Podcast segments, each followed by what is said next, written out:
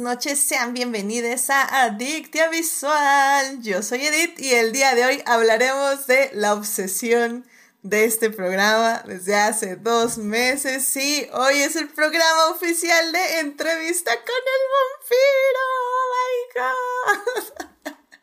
Y bueno, ya saben, para discutir, fangirlear, analizar y llenarnos de feels, está conmigo nada más y nada menos que Dafne. Dafne, bienvenida aquí al podcast. ¿Cómo estás? Muchas gracias. Sorprendida de que me hayas invitado para hablar de entrevista con el vampiro. Jamás lo hubiera imaginado.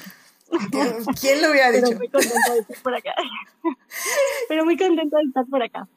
Qué bueno, qué bueno que andas por acá. Sí, o sea, digo, ya, teníamos que cerrar esto, teníamos que darle un fin a, esta obsesión ya después de una semana de, de haberlo digerido, procesado, este, analizado. teníamos que cerrar. este podcast.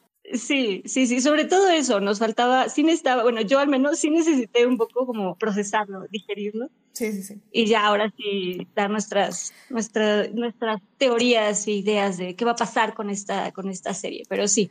No, y aparte creo que también está padre, o sea, que al menos desde mi pues, desde mi parte, o sea, me gustó también meterme mucho a los fan theories de otras personas que conocen los libros mm. y de otras personas que no conocen los libros. Me ha sorprendido mucho sus reacciones a ciertas cosas. Entonces creo que también eso, eso vale la pena, efectivamente. Entonces vale la pena esta semana como cómo nos procesamos esta serie y que le hemos dedicado. ¿Cuántos, cuántos miniadictes fueron? ¿Cuántos? Seis episodios, ¿no? ¿Fueron? Fueron siete. ¿Siete? episodios, entonces fueron siete miniadictes. Fueron siete, siete capítulos, ¿no? siete capítulos. Sí, fueron Sí, entonces fueron siete episodios, este, siete miniadictias hablando de entrevista con el vampiro. Y, fue duro, le costó al programa las reseñas de cada fin de semana, no hubo por eso reseñas porque estaba editando este, estos mini adictias, pero, pero valió mucho la pena y me gustó mucho tener este viaje contigo y evidentemente este, esta semana pues ya lo cerramos de una forma porque tenemos la segunda temporada por venir en algún año de estos, así que por el momento vamos a cerrar.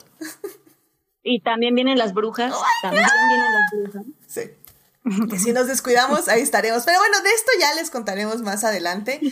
Este, justamente antes de entrar ya en el tema, eh, primero que nada, muchas gracias a nuestros mecenas Juan Pablo Nevado, Melvin Jiménez y Saulo Tarso por patrocinar este bonito programa en Patreon.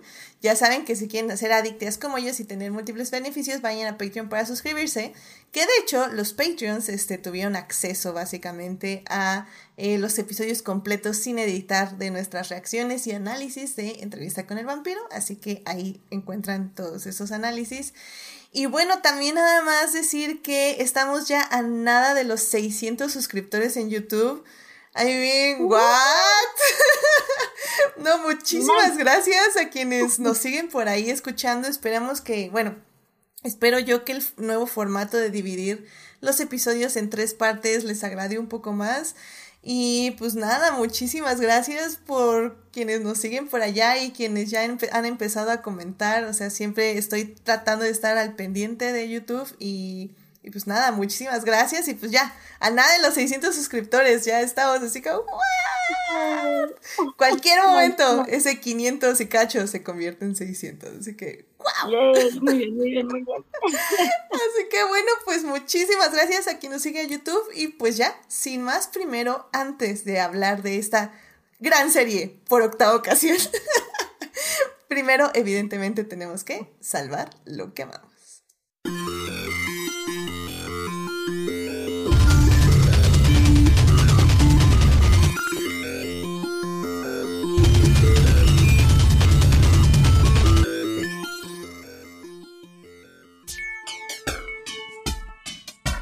Muy bien, ya estamos aquí para salvar lo que amamos. Dafne, ¿qué te gustaría compartir con el público esta semana? Yo les quiero compartir.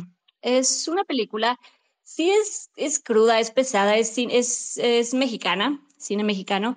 Eh, entonces sí es, o sea, el tema, sí es un poco, de nuevo, son temas pesados, es drama. Se llama La Caída. Em, está dirigida por Lucía Puenzo, eh, Argentina. Eh, la película la encuentran en Prime Video Y bueno, produce y protagoniza Carla Sousa. Y bueno, es este drama que básicamente es una clavadista que se prepara para competir en los Juegos Olímpicos y pues de ahí hay una denuncia, ah, una denuncia de abuso sexual hacia su entrenador y pues bueno, de ahí parte toda esta, toda esta historia. Em, y creo que está bien hecha, o sea, creo que es, de nuevo, sí, es un tema, o sea, sí es drama, es un tema crudo, no es un tema agradable, es un tema incómodo, es un tema pues fuerte, sí, si quieres sentarte a olvidarte del mundo, no, no es, no es la película. Em, está inspirada muy lamentablemente en hechos eh, reales.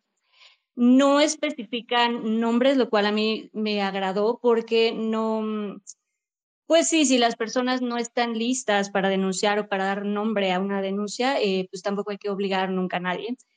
Eh, pero aún así sí se sabe que agarraron historia justo de atletas mexicanos, eh, clavadistas, que pues vivieron eh, este tipo de, situaciones y pues es, de nuevo, sí hay que darle, no sé, creo que hay que apoyar el cine mexicano, hay que darle chance cuando tengan ganas de ver algo así como medio intenso, crudo real, pero bien hecho, interesante, que puede generar conversación porque sí, dentro de la ficción creo que lo interesante es eso, creo que puede llevar a una, una plática, una conversación interesante. Entonces, pues ahí, ahí la recomiendo. Es La Caída y la encuentran en Prime Video. Muchísimas gracias por la recomendación. Sí, he oído cosas muy buenas eh, por efectivamente cómo se acerca a este tema la película. Y sí, efectivamente también yo también tengo muchas ganas de verla y espero poder verla porque ya saben que a mí me, me causa este de conflicto en cine mexicano que solo lo veo cuando ya se me juntan muchas cosas y eso está mal. Entonces, sí, híjole, pues qué te digo, eh, son temas que tenemos que ver para tener en cuenta que existen y saber cómo podemos reaccionar, ¿no? En, en dado caso de que sepamos que pasan estas cosas y también estar alertas, creo que también es, o sea, ahí digo, Nada más como para profundizar un poquito, leí una crítica que no sé si tú me puedes decir si es correcta, pero dice que también la película habla de cómo también los, las madres y los padres también tienen que cargar cierta responsabilidad en estos casos, de también estar al pendiente de su hija, de que no puedes nada más llegar y abandonarle en cualquier lugar, ya sea deporte, escuela, etc., y, y no seguir lo que le está pasando en su vida, ¿no? Eh, sí, ese es un tema, estoy, sí, sí, sí, sí, eh, definitivamente es, es eso, es tener em, precaución y pues sí, qué triste, porque lamentable, pues sí, uno desearía que puedas confiar en la gente, ¿no? y pues sí, lamentablemente uno, pues sí, tienes que tener cuidado. Y aún así, te voy a decir algo que me pareció muy interesante, sí, claro que está ese tema de, de la responsabilidad como, como madre, como padre, de estar ahí pendiente pero también creo que hay un punto, digo, sin, sin decir mucho, eh, sí también creo que hay, un, se habla de ese tema y de lo complicado que también puede ser, ¿no? Que también puede haber padres o madres que sí estén presentes, pero que aún así la situación puede ser muy, muy complicada, ¿no? Que a veces incluso no se les permite. Entonces, de nuevo, creo que lo abordan muy bien. Hay, hay varios como capillas que abordan ahí. Está interesante, sí está interesante. Perfecto, bueno, pues muchísimas gracias por traer esta peli aquí al programa. Daphne es La Caída, la encuentran en Prime Video, es un estreno muy reciente, así que pues bueno, váyanla a ver para que la podamos discutir en redes. Muchas gracias. Y bueno, pues este... si me han visto en Twitter, creo que la verdad me he contenido. O sea, sinceramente me he contenido donde no he podido así guardarme absolutamente nada es en TikTok, extrañamente, porque Tumblr todavía como que no tiene mucho contenido de esto. Bueno, no, no es cierto, sí tiene, porque Tumblr me está poniendo muchas fics, lo cual, I, mean, what? Pero bueno, TikTok me ha estado dando demasiado contenido de este tema y es mi nueva obsesión y que va a ser el programa de la siguiente semana, de una vez les aviso es la película de Wakanda Forever, Black Panther, Wakanda Forever, Wakanda por siempre, que se estrenó este fin de semana en, aquí en México y pues tuve la oportunidad de ir a verla al cine. Eh, la película está dirigida por Ryan Coogler, que es el director de la primera Black Panther. Y bueno, también, así como dato curioso, es también el director de Creed, que también es una peli que a mí me agradó muchísimo. Eh, Black Panther, por ejemplo, la primera sí me gustó, no lo voy a negar, creo que es de lo mejor de esas fases que a mí no me gustan de Marvel, pero digo, sí yo le veía más errores que... Eh, bueno, no, le veía errores. Eh, y se me hacía una película interesante, pero no algo que yo dijera, ufa, ya aquí, de aquí soy, ¿no?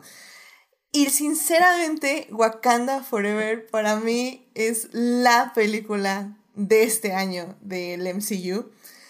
Porque, I mean, oh my god, yo no esperaba nada, o sea, nada. Yo iba habiendo visto el teaser, que tiene esta magnífica canción de No Woman No Cry.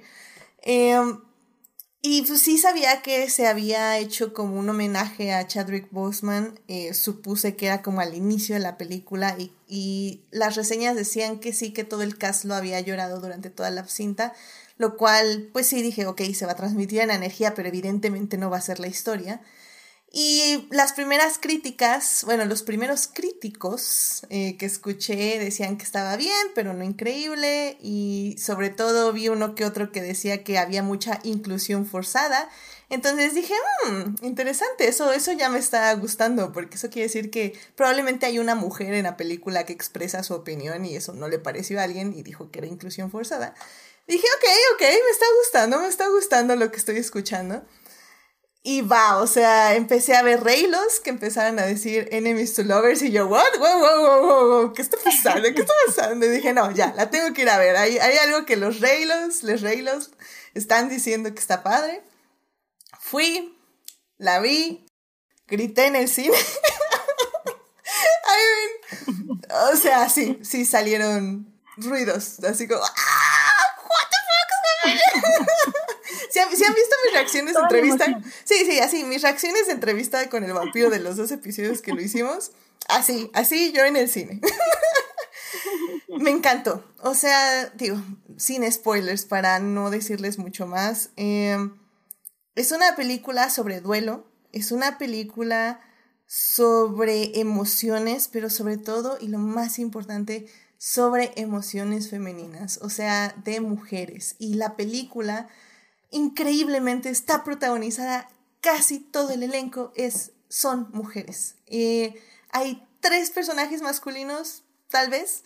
Em, realmente yo no me esperaba eso, yo no sabía que iba a haber una película protagonizada por puras mujeres, pero lo más importante, lo que les digo, es una película sobre el duelo, la venganza y la rabia de una mujer ante la pérdida de su hermano. Y eso a mí me pareció excelente. O sea, yo nunca había visto esto en Marvel. Sí, lo vimos en WandaVision. Eh, estoy de acuerdo. Luego le hicieron esa cosa horrible a, Wanda en la película de Doctor Strange. Lo habíamos visto en WandaVision, sí, pero es una serie. Creo que no lo habíamos visto en película. Y me parece increíble que lo hayan hecho en esta serie. Sí, hay vibras de enemies to lovers. La gente está diciendo que después de que pasa algo ya no, pero I mean, yo I'm going down with the ship. ya lo estaré defendiendo la próxima semana y en otros programas porque, uff, yo sé que Marvel no lo va a seguir, pero uff, uff. y no, la, y la representación este, mexicana, Tenoch Huerta, este, ay, ay, ay, ahorita les digo, ya saben que soy terrible con los nombres de las personas que actúan, pero bueno, este, Tenoch Huerta y todo el elenco que está ahí, este, básicamente representando la cultura maya y con estos, o sea, ya también en TikTok he visto mucho acerca de, no solo del idioma, que personas que hablan maya realmente les dicen que lo hicieron muy bien, que les entienden perfectamente y que el acento está muy bien hecho, también todo lo que son los saludos, este saludo de cómo abren las manos, cómo es un saludo maya que significa o representa el sol, eh, o sea, todo lo que se ve ahí entre los vestuarios, ufa, le, ponen a, una persona eh, un vestido bien padre, así con mucha joyería, este, muy común, ahora sí que mexicana. Ay, no, no, no. En serio, me encantó. La quiero ir a, volver a ver. Vayan a verla. Ya no me quiero extender más porque vamos a hablar de esto la próxima semana. Y literalmente ya dije, voy a ir a dos programas. Ya me, ya me invitaron. Bueno, yo sé que a Crónicas siempre me reciben. Muchísimas gracias. Pero yo también voy a estar en plano secuencia. Carlos me avisó de que, que me invitaba antes de ver la peli. Entonces este, pues si quieren saber aún más de lo que voy a pensar y lo que voy a decir aquí en este programa, voy a andar en esos dos programas para hablar de la cinta. Y, y vayan a ver, o sea, en serio vayan a ver, las escenas de acción están increíbles, los personajes están increíbles, su desarrollo de personaje me parece exquisito. Sí tiene, como siempre, Marvel ahí tiene una trama que se, se tiene que meter porque, ay, vamos al universo Marvel y la fregada. Ok, va, o sea, pero dura tan poquito que ni estorba. Las dos horas cuarenta que dura la película se me pasaron volando. Yo no sabía que duraba dos horas cuarenta hasta que alguien me dijo así en el internet. Y yo así como, ¿qué? no es cierto, no dura dos horas y media. O sea, sí entré en la tarde y salí de noche, pero no entiendo cómo, no, eso no pasa. Entonces, realmente la recomiendo mucho, mucho. Y ya saben, para que yo recomiende algo Marvel es porque realmente me gustó. Entonces, vayan a ver. Black Panther, Wakanda Forever, ahorita en cines. Vayan a apoyar el cine mexicano. bueno, eh, representación mexicana y, disfrútenla porque realmente está muy buena. El soundtrack 10 de 10. Qué bonita música. Mucha música de personas de México y personas de Latinoamérica. También hay una canción con personas cantada en maya. No, no, no, no. Una cosa 10 de 10, o sea, 10 de 10, excelente representación, excelente inclusión, pero sobre todo excelente historia sobre el duelo y el duelo en un personaje femenino, donde nadie le dice supéralo, donde nadie le dice no sientas eso, donde nadie le dice contrólate. Todo mundo sabe que está pasando por algo y si bien la tratan de ayudar, ella tiene que vivir su propio camino y es lo que hace. Así que 10 de 10, excelente servicio. Vayan a ver Wakanda mm. Forever. Muy bien, muy bien. Te la vendí, Dafne. Habrá que verla, sí, 100%, 100%. Ya, ya estoy en el cine, ya estoy en el cine. Muy bien, muy bien. Pues bueno, querido público, ya. Vámonos, porque si no, aquí yo me quedo hablando de Wakanda Forever y tenemos que concluir esta anterior obsesión que realmente siento que este podcast tiene este, el peligro de durar cuatro horas. No lo va a hacer, no lo va a hacer, pero no, lo, no, no me quiero arriesgar. Así que vámonos ya a hablar de series.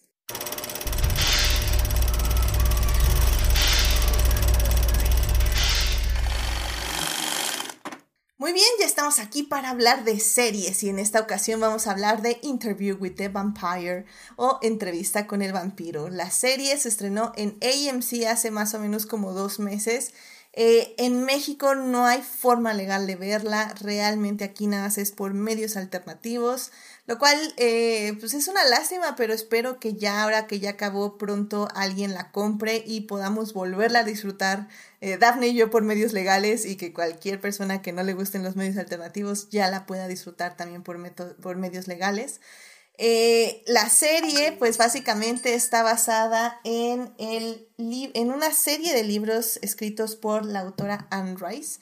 Y bueno, eh, realmente esta es una, esta es la primera adaptación cinematográfica, digo, sí, televisiva, la primera adaptación televisiva de estos libros. Así que bueno, para discutir sobre todo esto, en la primera parte vamos a hablarles de los libros, eh, un poco de cómo fue la trayectoria de Anne Rice al escribirlos y pues bueno, cómo se han ido haciendo las adaptaciones de estos.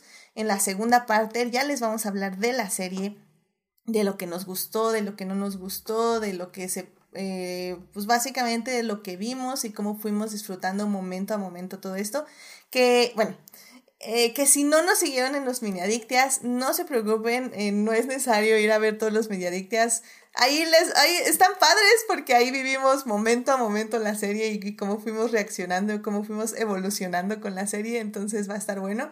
Estuvo bueno y ahí dimos muchos datos también, pero bueno, ahorita les vamos a dar otros datos más y pues nada más para que sepan que los Mediadictias están ahí por si quieren también irlos a escuchar. Y bueno, en la tercera parte vamos a decir ya nuestras teorías para la segunda temporada y pues también para lo que sigue en este universo cinematográfico que AMC ya se comprometió básicamente a hacer. Así que bueno, sin más, vámonos a la primera parte. It is not a donut hole, but a smaller donut with its own hole. And our donut is not a hole at all. Muy bien, ya estamos aquí para hablar de Entrevista con el vampiro, Interview with the Vampire, esta serie de AMC que se estrenó hace dos meses más o menos. La serie consta de siete episodios, los cuales pues se fueron estrenando semana a semana. Y bueno, en esta primera parte les queremos la verdad hablar un poco de los libros porque en los Miniadictias estuvimos básicamente haciendo muchas comparaciones con los libros y si bien sostuvimos que los cambios siempre son buenos para las adaptaciones, creo que también es un poco, se tiene que, hablar un poco de los libros y cómo estos se fueron haciendo. Así como para empezar a contarles un poco de ellos, eh, Anne Rice básicamente escribe entrevista con el vampiro por ahí de 1968-1969, Entrevista con el vampiro, que es su primer libro. Esta fue primero una historia corta, básicamente. Esta historia surge a raíz de que su hija, eh, Michelle, fue, pues básicamente fallece cuando tiene seis años de edad. Y Anne Rice, para justamente como su proceso de duelo, es, empieza a escribir esta historia sobre vampiros donde básicamente basa eh, la vida de ella y de su esposo en la relación de dos vampiros, de Louis y Lestat, y también basa un poco eh, pues este deseo de, de, que su hija, que hubiera ella querido que viviera para siempre, en el personaje de Claudia. Evidentemente, digo, ahí ya podemos hablar o discutir un poco de qué tanto se sigue basando tanto en su matrimonio como en Claudia, pero definitivamente es así como ella al menos años después empieza a decir que, que empezó la historia. Y bueno, a partir de, esta, de este libro empezaron a surgir muchísimos más, donde ya se hizo básicamente una saga y un universo de vampiros.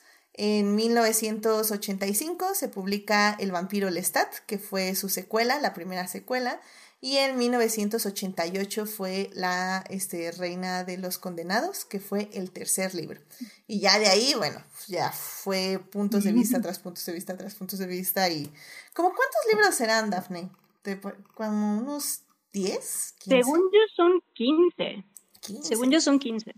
Ya. Sí, sí, aquí, aquí los tengo. 15 libros Sí, según son 15 libros, eh, bueno, después hicieron dos películas, dos adaptaciones, novelas gráficas, un musical de Broadway también. ¿A poco? Eso yo no me lo sabía. Musical de Broadway, wow. Sí, porque digo, para, para quien no sepa, a ver, eh, porque bueno, Entrevista con el vampiro se escribe en el 68-69, pero se publica hasta 1976, porque pues evidentemente nadie quería publicar una historia de vampiros que tenía como todos estos tintes homoeróticos y también pues básicamente tenía mucha sangre, mucho gore, relaciones tóxicas, como ya lo hablaremos más adelante. Y oh, pues oh, el, sí. el libro se publica hasta 1976, luego como digo sigue El vampiro Lestat, La reina de los condenados, luego The Tale of the Body Thief, Menoche el diablo, El vampiro Armand, Merrick, Blood and Gold, Blackwood Farm, Blood Canticle, Prince Lestat, Prince Lestat and the Realms of the Atlantis, Blood Communion, A Tale of Prince Lestat, Pandora, Victoria el vampiro, Luego también hubo unas como reunificaciones con La momia o Ramsés el condenado y también estuvieron los tres libros de las brujas de Menfer que se llamaron The Witching Hour, Leisure y Taltos que esos ya se publicaron, por ejemplo, en los noventas. Los últimos libros que mencioné de los vampiros ya fueron hasta los 2000, por ejemplo. El último siendo Blood Communion, A, Tale of Prince Lestat en el 2018. Así que esta saga acompañado por años, por décadas a muchas personas. Y pues, Dafne, ¿qué nos puedes decir un poco de este viaje de Anne Rice? Eh, pues eso, ¿no? Se volvió, o sea, la verdad es que las crónicas vampíricas, pues sí, o sea, la verdad es que se volvió em, en el mundo vampírico. Creo que no se puede hablar de vampiros sin mencionar o sin hablar de de Anne Rice. O sea, creo que sí vino a dar no solo un libro, sino un universo, porque además ella, dentro de todos los libros, obviamente todo fue evolucionando, también creo que hay que decir eso, creo que en sus libros vas viendo cómo Anne Rice fue también como evolucionando y cambiando.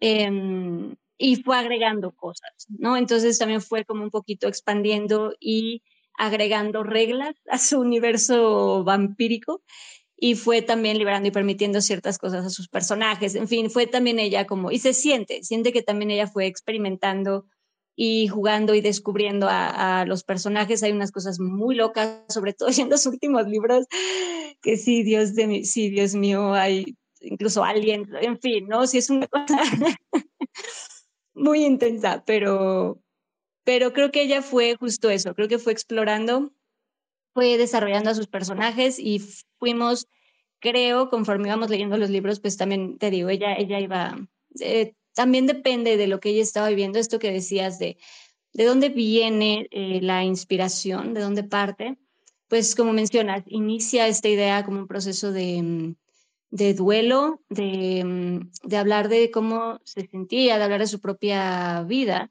Y creo que sí, creo que al irlo desarrollando, pues ya se fue volviendo otra cosa. Y obviamente, nada más como para mencionar, dentro de todo este mundo vampírico, pues a quien vamos conociendo, sobre todo, es a esta Lestat de Licontour, ¿no? Que es como el, siempre, bueno, es el, el protagonista, es el eh, con quien vamos a estar y a quien vamos a ir conociendo. Porque más, bueno, ¿no? es eh, básicamente eso, o sea, es a quien vamos a ir conociendo y no solo Lestat, hay muchos, muchos vampiros, pero Lestat es como el que nos va llevando en este, en este universo, incluso con las brujas, ¿no? O sea, sí es un universo como muy, muy interesante que creo que si te adentras, eh, de verdad te puedes clavar y es, es padre clavarte. es padre entrar al, al, universo de Anne A mí me parece muy curioso porque Anne Rice justamente empieza la serie de libros con entrevista con el vampiro que está escrita desde el punto de vista de Louis. Básicamente, para quien no conozca el libro, eh, Louis es un vampiro que un buen día se encuentra un reportero que se llama Daniel en las calles y pues Daniel es un reportero que decide que entrevista a gente, ¿no? Y dice, ah, tú te ves interesante, te quiero entrevistar. Louis dice, pues, ¿por qué no? Van y Daniel lo empieza a entrevistar y Louis le empieza a contar toda su historia como vampiro, desde cómo él vivía en Nueva Orleans, donde era dueño de una plantación, eh, hasta básicamente eh, el día actual donde el reportero hace básicamente esta entrevista, ¿no? Em, después de eso, eh, me parece que Anne Rice siempre se identificó más con Lestat. Entonces es cuando dice, no, es que, ok, Louis, sí, yo escribí esta historia desde el punto de vista de Louis, pero a mí, a quien me interesa que nos cuente cómo es, es Lestat, porque ella siempre dice que Lestat como casi casi la poseía para, para contar estas historias. Entonces, ella ya desde el segundo libro literalmente empieza con Lestat, creo que leyendo la entrevista, porque Daniel sí la termina publicando como un libro, y le empieza leyendo, si no mal recuerdo, escuchando, algo, algo, pero Lestat básicamente empieza como, esto es bullshit, esto no pasó, yo soy más genial que esto, Louis está resentido y voy a, no solo voy a probarle que está equivocado, sino que lo voy a conquistar de regreso. Entonces como, ok, Lestat.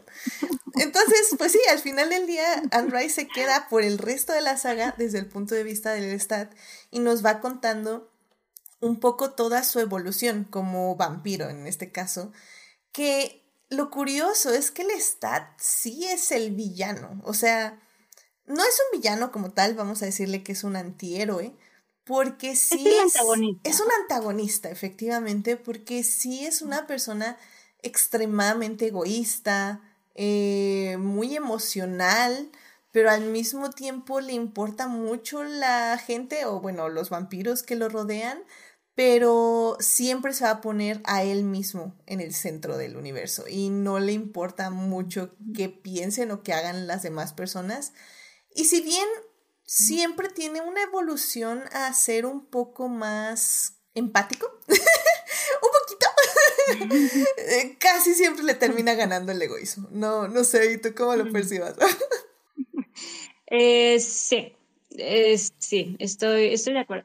Es que la situación también, y algo como muy interesante de los libros de, Anne Rice, es que justo es ese el, el, conflicto que, o bueno, no, no el conflicto, el punto de lo que quiere, de lo que escribe Anne Rice, porque justo al saber, o sea, como de base, de entrada, estamos hablando de monstruos, ¿no? O sea, eso es como lo que conocemos de vampiros, Que son monstruos que comen sangre, eso es como lo que se sabe, ¿no? vampírico. Y creo que algo muy interesante de los libros de Anne Rice es que justo viene a ponerle un poco de capas y profundizar más en estos personajes, en esto que dices, o sea, sí, es un monstruo, es un villano, es un eh, antagónico, pero tiene otro lado y hay capas y también se cuestiona la existencia y también ha sufrido y también vivió antes, ¿no? O sea, también meternos a, lo, a quién fue antes de convertirse en, en vampiro. Habla también, es, es curioso cómo maneja eh, Anne Rice, como el, um, la forma en que, por ejemplo, en que viven la, la culpa, ¿no? Los vampiros, Louis, por ejemplo, es, es, un personaje que básicamente lo caracteriza, sobre todo al principio, lo caracteriza mucho su, su peso y su culpa.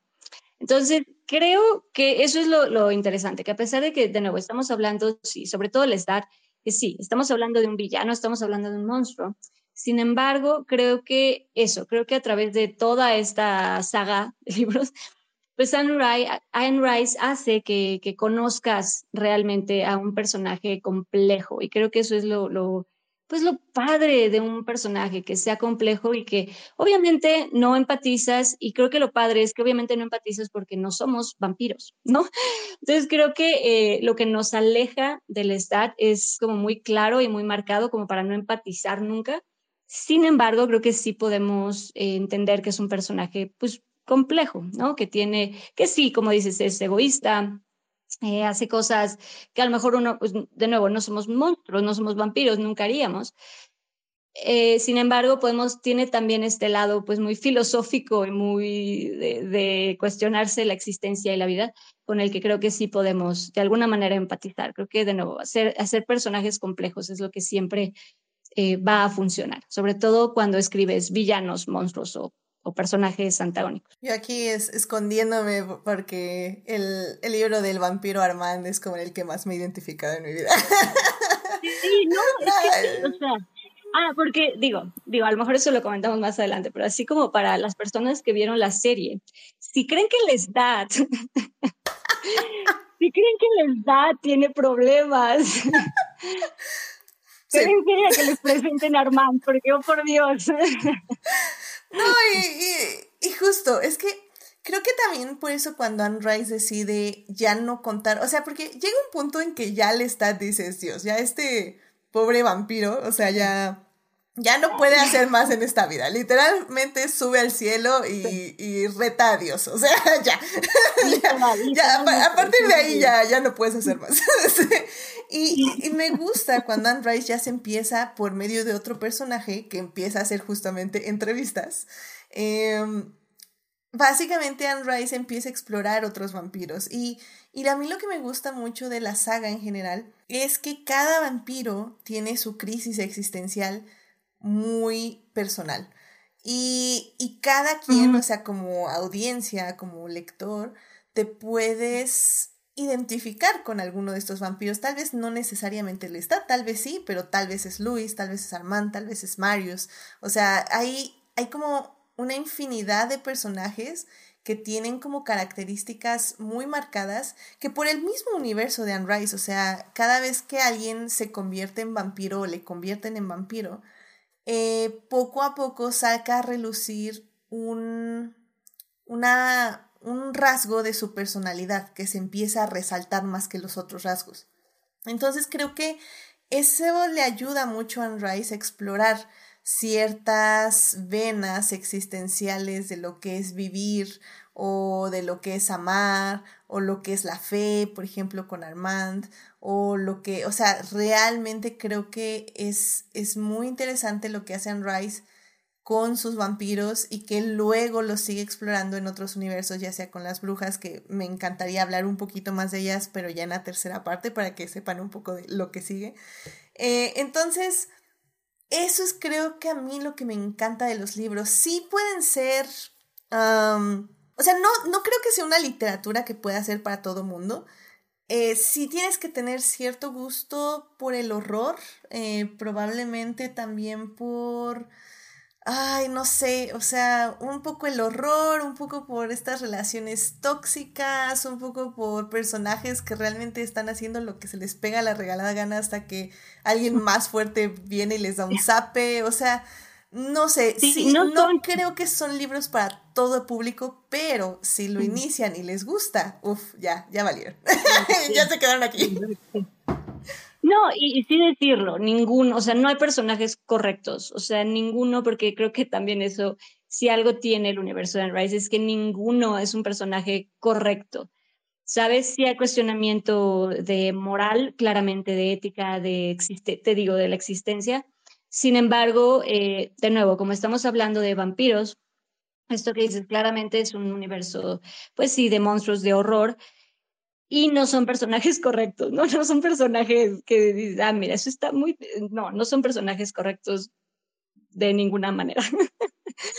Eh, son personajes, de nuevo, sí, con muchos, muchos defectos, pero justo creo que en esos defectos pueden generar eh, conversación y puede generar que, que, tú también te cuestiones cosas y que empieces, ¿sabes? Entonces creo que dentro de, de nuevo, eh, dentro de que escriba de, de, vampiros, de monstruos, creo que logró crear personajes grises, ¿sabes? Personajes que no son eh, blancos ni negros tampoco. O sea, realmente creo que sí logra matizar mucho a sus, pues sí, a sus personajes, a sus vampiros. Y creo que eso es lo interesante, o sea, que puedes realmente ver lo peor de un personaje, o sea, la peor calidad, y después con un Debraye, sabes, empiezas a poco a poco a, perdonarlo por otras acciones o por otros temas o por otros discursos o por otros monólogos que se avientan, pues empiezas, logran que, sabes, que, que vayas perdonando un poco a los personajes. Efectivamente, y incluso mm, yo no pondría perdonar como la palabra, creo que cada vez que mostramos, ya, ya bien como lo dijimos en el podcast de villanos y la mirada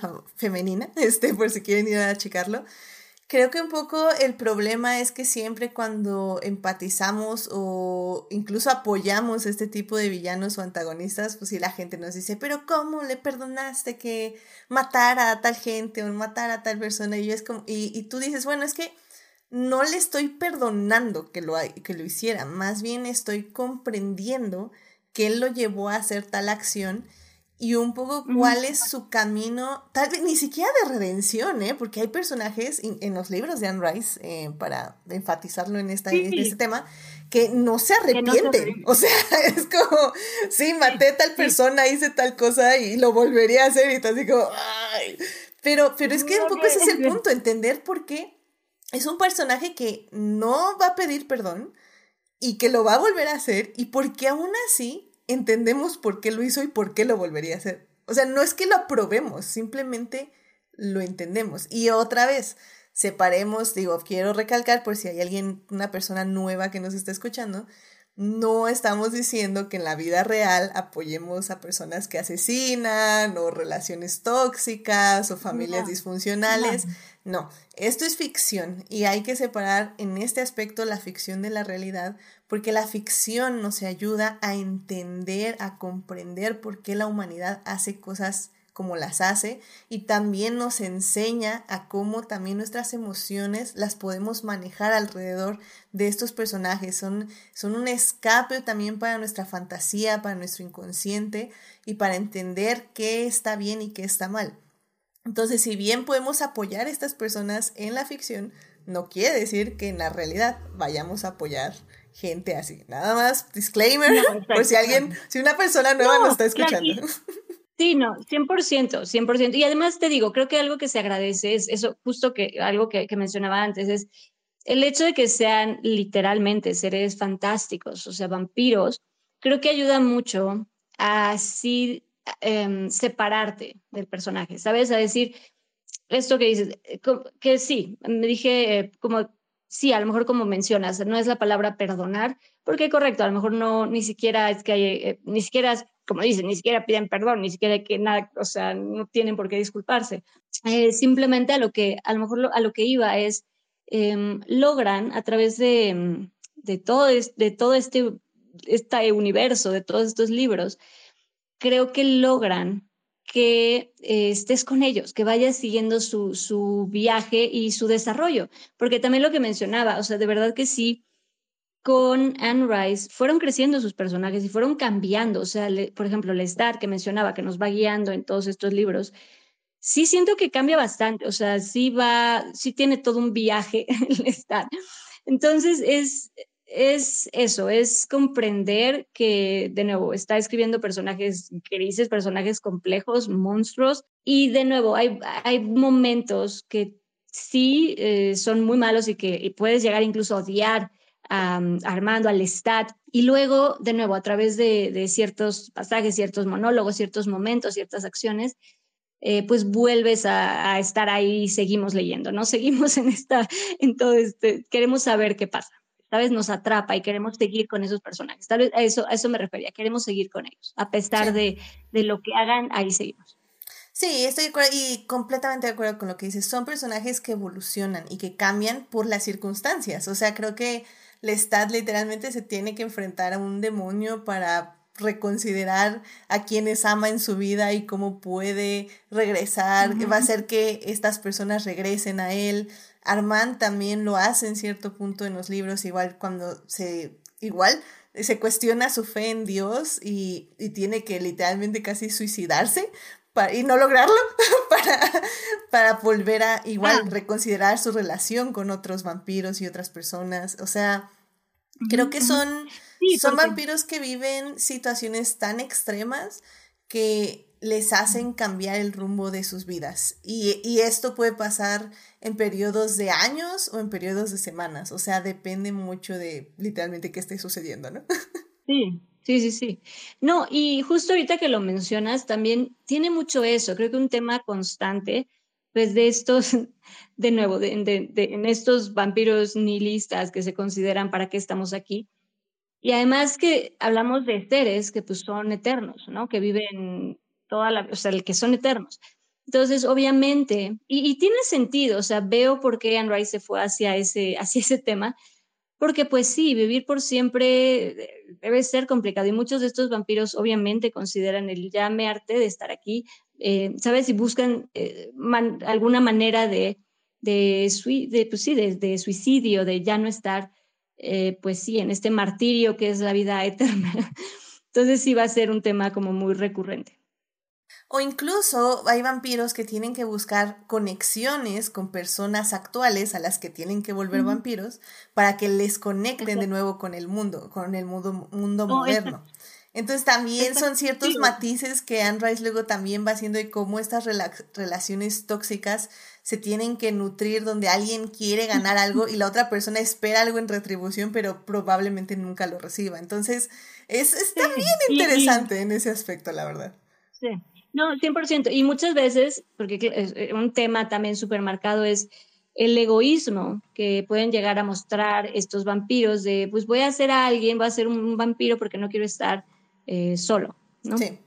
O sea, para que sea mi compañero. No, es, es sí, es... Que casi nunca es por amor, hay que remarcarlo. O sea, literalmente casi, nunca eh, un vampiro hace otro vampiro por amor. Siempre lo hace con un propósito egoísta. Y eso también es algo que se discute mucho, mucho durante los libros de Anne Rice, ¿no? 100%. Sí, sí, sí, sí. 100%. El, el egoísmo, la soledad, la existencia son temas constantes con, con, con Anne Rice. Y pues sí, pero justo lo vuelvo interesante porque eh, creo que va más allá de solo narrarte Lu, el vampiro que, ¿sabes? Que, que come sangre. O sea, sí se alimentan de sangre y obviamente Anne Rice tiene sus reglas muy específicas. Ah, porque también Anne Rice, eso creo que es importante comentarlo, vino a plantear sus reglas de los vampiros, ¿sabes? O sea, es de, no, todo eso que les contaron de, de las estacas y los espejos, no, no es cierto. Yo les voy a venir a platicar realmente cómo viven los vampiros, cómo se puede matar o eliminar a un vampiro y cómo funcionan, ¿no? Como bien, vino a, viene a plantear y a, establecer nuevas reglas, ¿no? Como son sus vampiros, es su universo. Y es muy interesante que haya logrado eso. Sí, que también creo que marcó cierta tendencia para muchas personas que eventualmente estuvieron escribiendo sobre vampiros y sobre todo haciendo cine sobre vampiros. Eh, creo que Anne Rice es única en el estilo de los vampiros. Creo que muy pocas personas, ya sea guionistas o directores, exploran los vampiros como Anne Rice. Tal vez yo me atrevería a decir que la película de Jarmusch, de The Only Lovers Left Alive, tal vez ahí un poco es como la parte existencial, pero sin el gore y sin la violencia. Pero aún así, ninguna obra creo que se acerca a, lo que hace Anne Rice. Cada obra hace sus modificaciones porque les interesan cosas diferentes a Anne Rice, evidentemente. Pero sí, eh, los vampiros de Anne Rice son muy icónicos en ese aspecto. No son iguales a ninguno otros. 100%. Y son muy complejos, que es lo que mencionábamos, que es lo, lo, lo, bueno, al menos lo que a mí me atrapó cuando estaba leyendo, o sea, leer Anne Rice eh, fue eso, que se me hacían eh, vampiros y personajes pues complejos, ¿no? Que te invitaban, te digo, a reflexionar y que además son muy simbólicos, porque también, eh, no sé, toca temas, de nuevo, todo esto que ya mencionamos, pero también habla, lo que mencionabas también, habla de la religión, habla de, ¿sabes? Son como, toca como muchos temas dentro del universo vampírico y, y comer y alimentarte y comer sangre.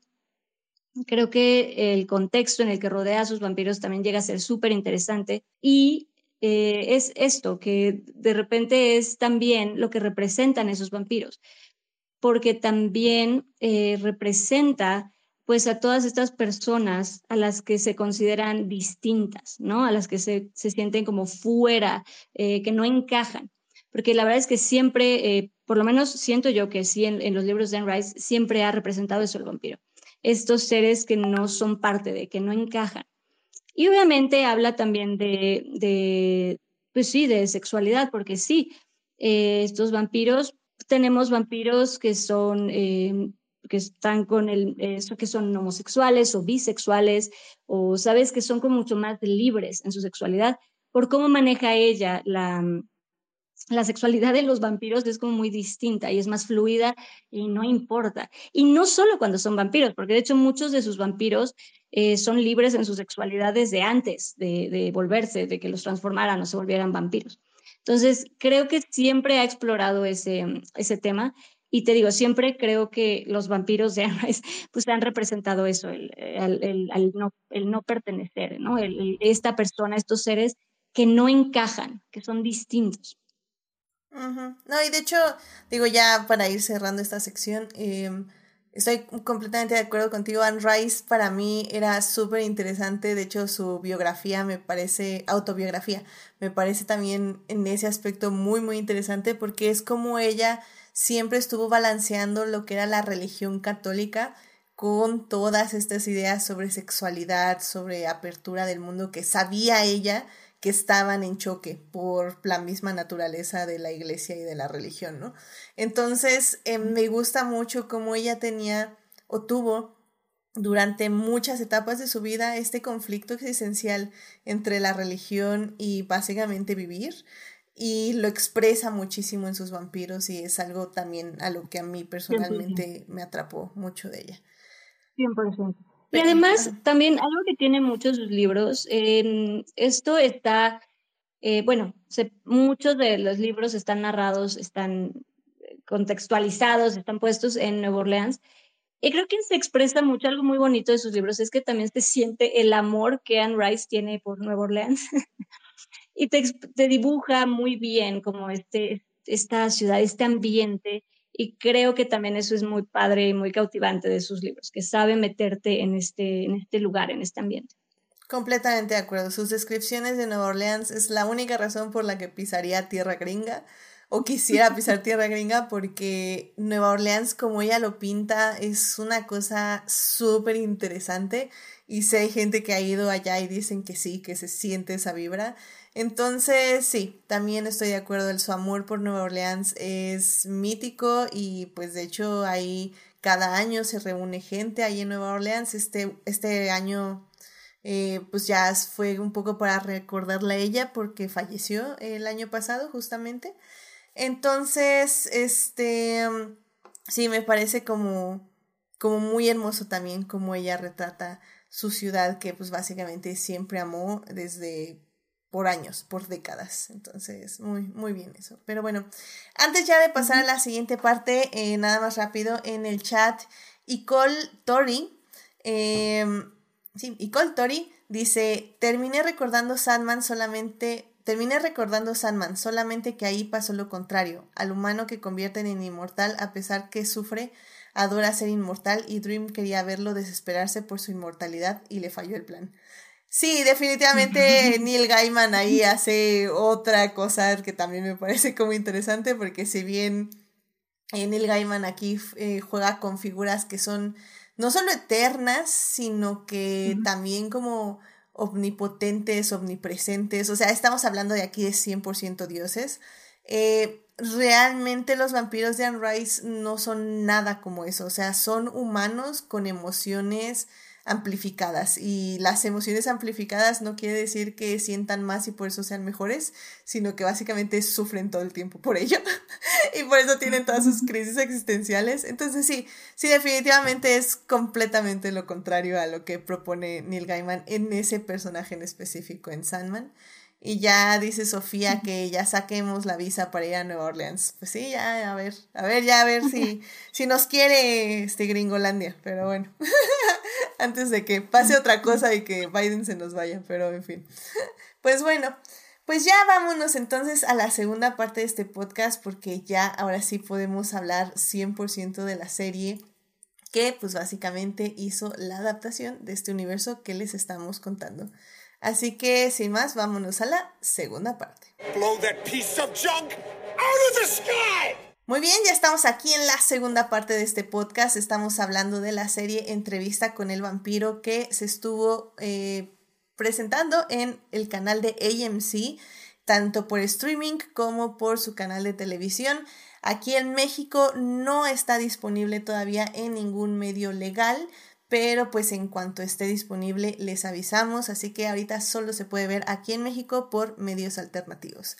En la primera parte estuvimos hablando del universo de Anne Rice, de la escritora en la que se basó esta serie. Básicamente esta serie se basa en su primer libro, Entrevista con el vampiro.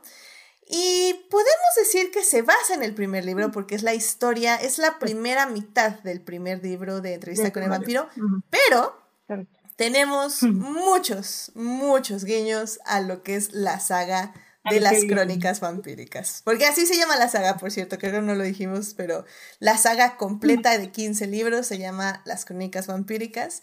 Y, y sí, la verdad es que esta serie de entrevista con el vampiro nos emocionó episodio por episodio. Para quien no sepa, estuvimos hablando de la serie en los mini adictias. Eh, básicamente semana a semana los fuimos analizando. Y también tuvimos dos episodios de reacción, el episodio, episodio 3 y el episodio 7, básicamente fue donde los vimos por primera vez con ustedes y, y fue, fue muy padre, la verdad ahí van a tener, pues básicamente, cómo fue evolucionando eh, nuestro gusto por la serie. Nuestra opinión. Nuestra opinión. Nuestra opinión porque realmente fue una serie que así, ya para iniciar a platicar de ella. Eh, por cierto, tal vez ahorita en la primera mitad vamos sin spoilers, por si no la han visto, para que les convenzcamos de verla. Pero les aviso cuando ya empecemos a hablar con spoilers, ¿vale? Entonces nada, es igual para que Daphne sepa. Em, pero bueno, así. sí, sí, sí. Pero bueno, así de entrada, de entrada, amé la manera en que el showrunner, o sea, dijo, ok, estoy contando la historia de vampiros, estoy contando la historia de Louis, eh, cómo encuentra al Lestat, cómo se enamora del Lestat, cómo se convierte en vampiro, cómo sufre como vampiro, cómo encuentran a Claudia, bla, bla, bla, bla. Pero también quiero que sepan que esta es una historia acerca de puntos de vista y que todas las personas que nos están contando la historia son narradores poco confiables. Y creo que en el último episodio, sin spoilers, eso nos lo confirma 100%. Entonces, realmente creo que es algo de lo que aprecié mucho de la serie, que nunca sabemos 100% quién está contando la verdad, o más bien, sabemos que están contando su verdad del momento en que lo están diciendo, pero que no necesariamente es la verdad. O sea, me gustó mucho, digo, para igual para quien no sepa, la historia básicamente comienza donde Daniel, un hombre ya mayor de unos, ¿qué te gustan? 65 años, este, eh, recibe unas cintas donde básicamente recuerda que hacía ya 40 años entrevistó a un, una persona llamada Louis que le dijo que era vampiro y que resultó que sí era un vampiro, pero que bueno, 40 años después, al parecer, Louis quiere retomar esa entrevista para básicamente terminarla, porque en su momento no la terminaron. Entonces Daniel va a Dubai a seguir la entrevista con el vampiro Louis Dupont de Lac. Y pues ahí comienza nuestra historia. Correcto, porque, digo, nada más así como para mencionar, en, en la serie, eh, pues Louis, em, pues sí, básicamente no publica, ¿no? Digo, em, pues sí, se quedan los, lo que son las cintas y ya Daniel no, no publica la, la entrevista, ¿no? No se publica lo, lo que hicieron antes. Entonces, creo yo que pues aquí Daniel pues ve la oportunidad de retomar esto para ahora, para poder compartirlo y ahora sí para poder eh, publicarlo. Porque de hecho lo que recibe, bueno, no sé si ya podemos, pero lo que recibe pues son justamente estas cintas con la que le llama para, ¿no? Eh, Louis lo invita de nuevo diciéndole como sabes que vamos a volver, ahí están los, los, los tapes, los cassettes de lo que de nuestra entrevista hace años, pero hay que volverlo a hacer. Te quiero contar, o sea, vamos, eh, vamos a hacerlo como más, eh, vamos a profundizar más en, en, ciertos temas, ¿no? En esta intención que tienen los creadores, en este intento que tienen de ir más a fondo, eh, ¿no? Y explorar un poco más esta relación, eh, creo yo, sobre todo con, con Lestat, y un poco la visión eh, de lo que se había platicado en la entrevista antes. Entonces le da como esta oportunidad de te quiero platicar más, vamos a hacerlo bien, para que lo podamos, ahora sí lo podamos publicar. Comercializar. Y creo que por eso. y ahora sí, exacto. Comercializar. Y miren, o sea, realmente no quiero hablar tanto sin spoilers porque pues ya tenemos siete miniadictias así, literalmente. Eh, nada más tal vez me gustaría, antes de pasar a la parte con spoilers, remarcar que sí es una serie que va a tener muchos trigger warnings. Si no quieren ver relaciones tóxicas, familias disfuncionales, sangre, un poco de gore, eh, manipulación, o sea, ya, o sea, creo que... Sí, o sea, creo que sí, definitivamente no es una serie que va a disfrutar la mayoría de las personas, no es una serie bonita como tal, o sea, tiene momentos hermosos que te van a dejar así suspirando por días, pero Pero en general sí es una serie que tiene muchos triggers warnings, incluso suicidio, también ahí luego hay por ahí una, uno que otra cosa. Creo que es algo de lo que se empezaron a quejar muchas personas que no estaban poniendo los trigger warnings apropiados en la serie, lo cual yo respeto porque sí, o sea, definitivamente hay personas que no les gusta ver ciertos temas porque evidentemente sacan traumas muy fuertes. Entonces, sí, estoy, estoy completo que, completamente de acuerdo que AMC debió manejar mejor ahí las etiquetas. Así que sí, eh, definitivamente si es algo que desde el primer episodio ya les empieza a dar como algo de que no les gusta, tal vez si no la vean. Eh, pero si se quedan, al igual que con los libros, ya valieron porque está increíble. Porque aquí estamos. porque aquí estamos analizando episodio tras episodio. Episodio por episodio, sí. Qué cosa. Qué cosa. Pero sí, en efecto, sí tiene muchos, muchos, como dices también, tiene cosas que, que vale la pena, porque de nuevo, creo que también puede generar, de nuevo, el tema que manejan muchas veces genera plática y genera eh, discusión y genera conversación. Y creo que eso se agradece de cualquier obra, de cualquier eh, película, eh, libro, canción, cualquier cosa que realmente te genere algo, te mueva, te haga sentir o te haga reflexionar. Creo que con eso vale la pena. Completamente de acuerdo. Así que ya vamos a empezar a hablar con spoilers. Si quieren ver la serie, eh, como digo, está disponible en medios alternativos aquí en México. Todavía no está en ningún medio legal, pero en cuanto esté en medio legal, créanme, les aviso porque la vamos a volver a ver. Bueno, yo la voy a volver a ver en el medio legal para apoyar a la serie definitivamente. pues bueno, entonces ya vamos a empezar con los spoilers que en este caso yo creo que sí hay ciertos spoilers que vale la pena no escuchar si no han visto la serie porque sí tiene muy buenos plot twists, sobre todo, no grandes plot twists, al menos no para las personas que leímos los libros, pero, pero sí tiene cositas que dices, ¿what? Entonces creo que, creo que para mí funcionan muy bien.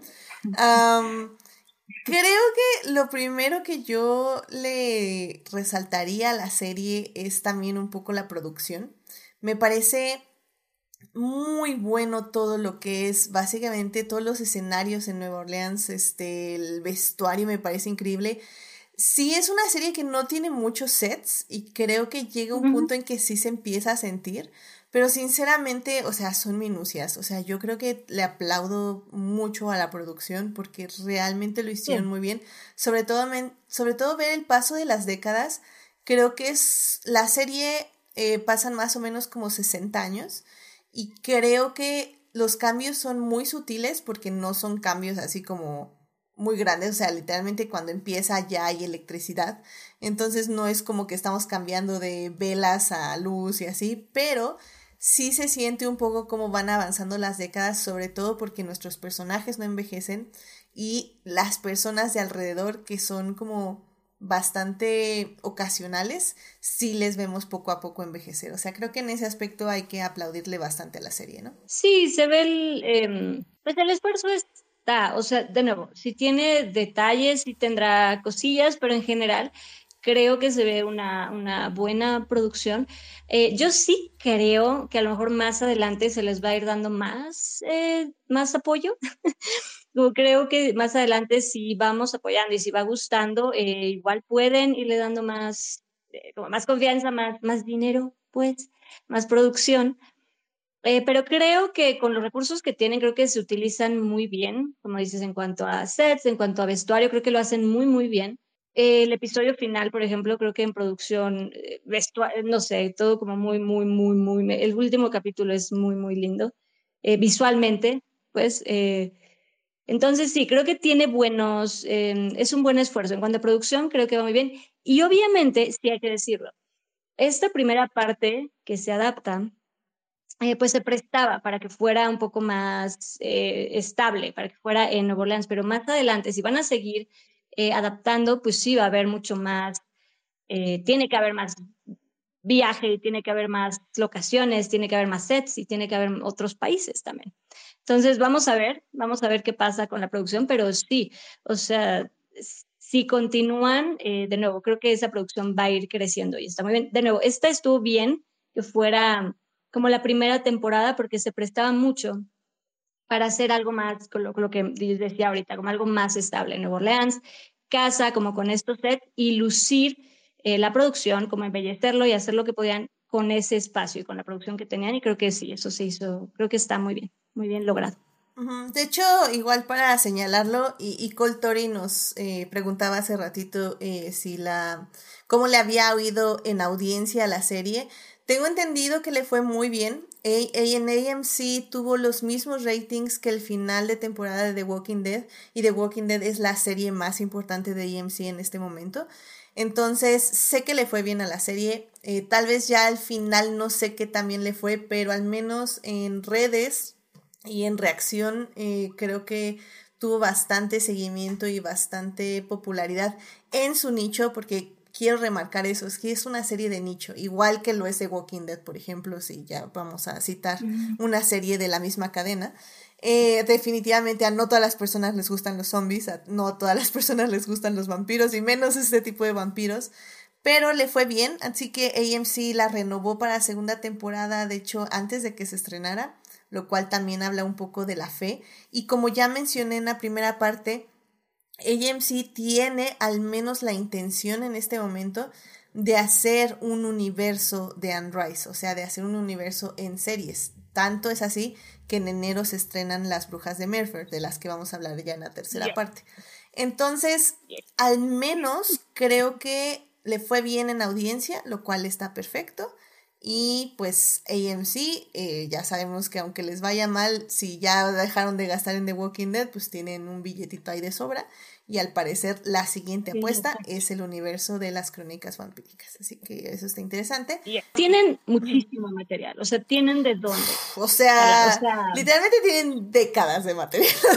Literal, no, es que literal, y creo que eso que dices es un gran, es un gran, porque sí, creo que literal va a ser su próximo The Walking Dead. Puede durarles hasta de verdad hasta cuando quieran, pues, ¿sabes? Pueden seguirlo, tienen todo el material. De no, y, tomemos en cuenta que incluso uno diría, bueno, un libro por temporada, ¿no? Y no, o sea, AMC fue como, este libro, esta primera temporada es la mitad del primer libro. O sea, ni siquiera llegamos a, la mitad, lo cual me parece como súper interesante y fue una muy buena decisión, creo yo, porque sí, incluso lo decíamos en los mini adictias, sentíamos que nos hubiera gustado ver un poquito más de la relación y cómo crecía este odio entre los personajes. Y hasta sentimos que fue muy rápido. Imagínate si hubiera sido un libro por temporada, o sea, jamás. Sí, no, no, no, no, para nada. no, pero además, digo, y así nos podemos rápido, así como adentrar a, a, ya con spoilers, a la serie. Creo que algo interesante, digo, si van a, estar adaptando todas la, o sea, las crónicas vampíricas, que de nuevo tienen todo el material del mundo, puede ser su próximo The Walking Dead, porque sí les puede durar, quieran, tienen todo, de verdad es muchísimo material.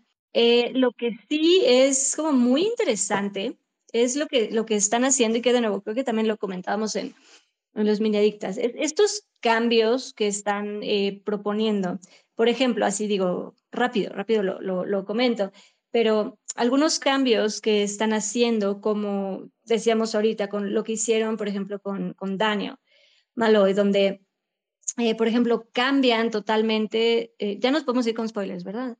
Se puede hablar ya con spoilers. Va.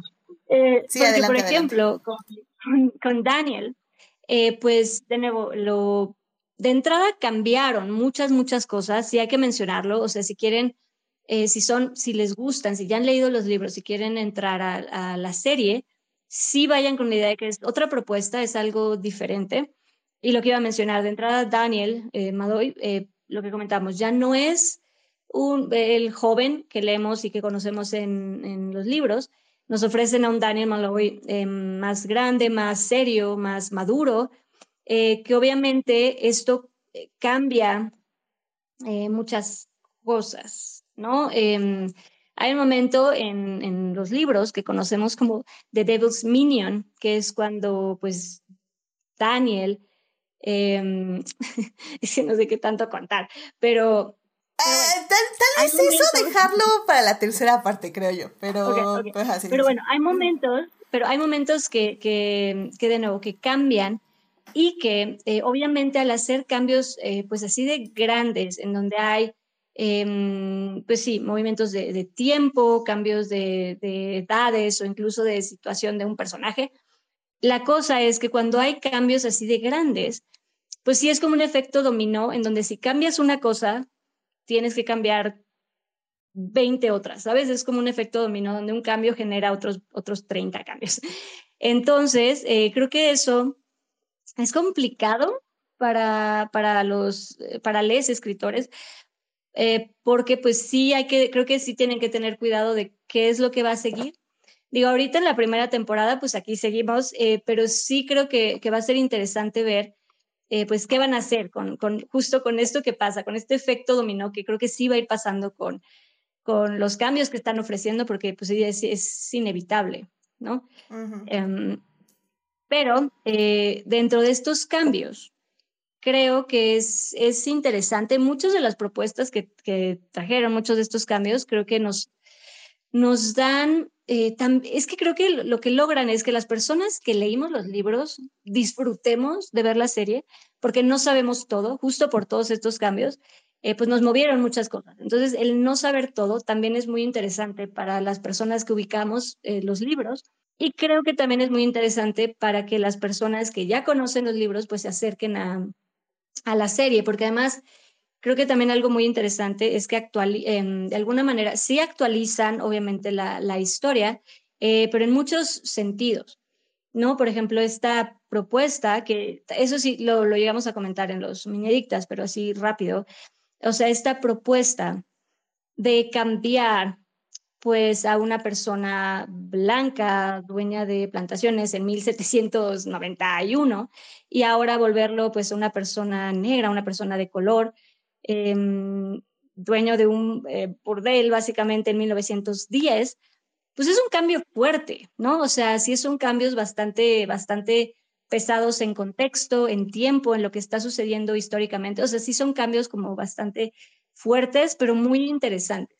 Sobre todo este cambio en, en Louis, a mí personalmente creo que se me hace muy interesante, eh, porque además creo que eso tenía que pasar, o sea, creo que ahorita eh, se agradece ese cambio, se agradece que no viéramos al mismo Louis, porque a lo mejor ahorita sería otra cosa ver, o sea, ver a ese tipo de personajes, ahorita sería como Mm, como raro, como incómodo, como mal, y, creo que estuvo muy bien que lo voltearan, que lo adaptaran para, para reflexionar sobre, sobre otro, como ver el otro lado de lo que se planteó en los libros, ¿no? De lo que escribió Anne Rice, es como ponernos del otro lado. Y ese tipo de cosas, pero esto que comento, la, la situación es que son cambios como bastante grandes que pues implican como muchas cosas en, en la historia y que obviamente van a influir mucho en los personajes, porque obviamente las motivaciones de, de Louis, de la serie, de, del show de la serie, no, pues no son las mismas motivaciones de, de Louis del, del, libro, ¿no? Son, sí son como Louis bastante distintos. Y de hecho, justamente retomando ese, ese comentario, y Cole Tori nos dice en el chat, dice, volví a ver la película de entrevista con el vampiro con Tom Cruise y Brad Pitt, y el actor de Louis, Brad Pitt, me daba la impresión de que no quiere estar ahí.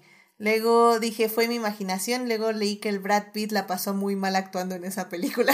sí, efectivamente, eh, ese, hay una película, digo, para quien no sepa, una película de 1994, si no me falla la memoria, donde Tom Cruise y Brad Pitt interpretaron a Louis y al Stat. Eh, sí son, es una película que sí está muy apegada a los libros en muchas cosas. Eh, realmente yo sí creo que de hecho es una muy buena adaptación y la disfruto mucho. Eh, pero sí, sí sé que una Tom Cruise, así literalmente Anne Rice le dijo, no, yo no te veo como Lestat. Y Tom Cruise dijo, eso es personal. Y evidentemente hizo lo que hace Tom Cruise y se fue a aprender francés, a, tocar el piano. O sea, literalmente no se volvió vampiro porque no pudo. O, se volvió vampiro, no lo sabemos. eso, eso también puede ser abierto a discusión.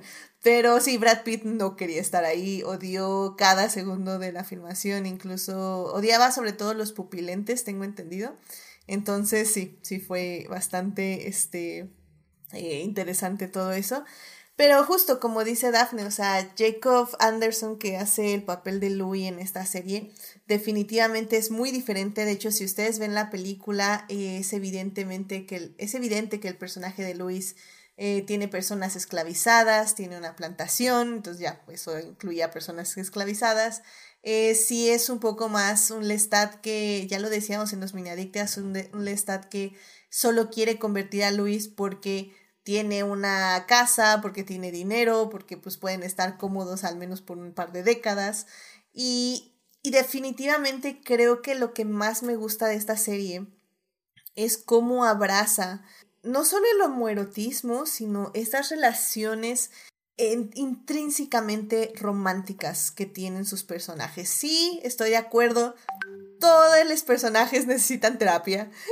ya, lo, ya lo decía y Coltori en el chat de que es chipea a Luis con la terapia. Yo también, ojalá Luis algún día vaya a terapia. No lo va a parece ser que no va a ser pronto, pero bueno, algún día esperemos.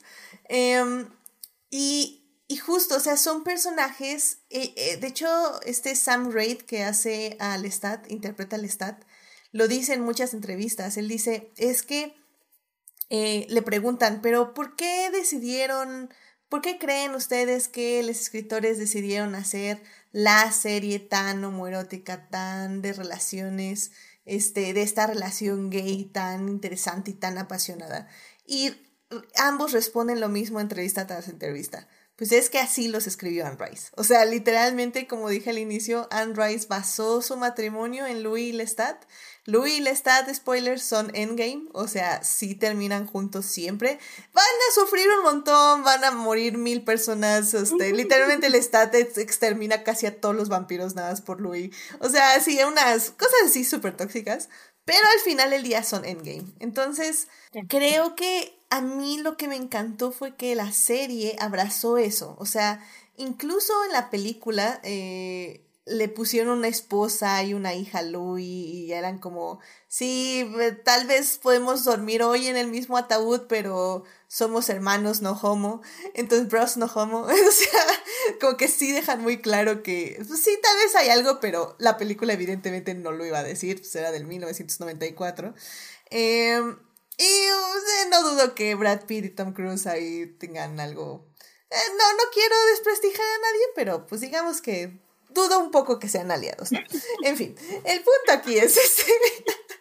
El punto es que este escritor, este showrunner sobre todo, sí quiso enfatizar eso, quiso enfatizar sí un poco en la relación vampírica y en que son vampiros, porque tenemos durante la serie varios momentos donde estos personajes son 100% vampiros, pero al mismo tiempo lo que quiso yo creo que profundizar es que son personas muy dañadas, con muchos traumas, que se aman, sí, pero que debido a esos traumas y esos problemas, no pueden, son incapaces de tener una relación sana, no solo entre ellos dos, sino entre que hasta literalmente adoptan una niña, adoptan una hija para sanar esta relación y evidentemente eso le sale extremadamente mal.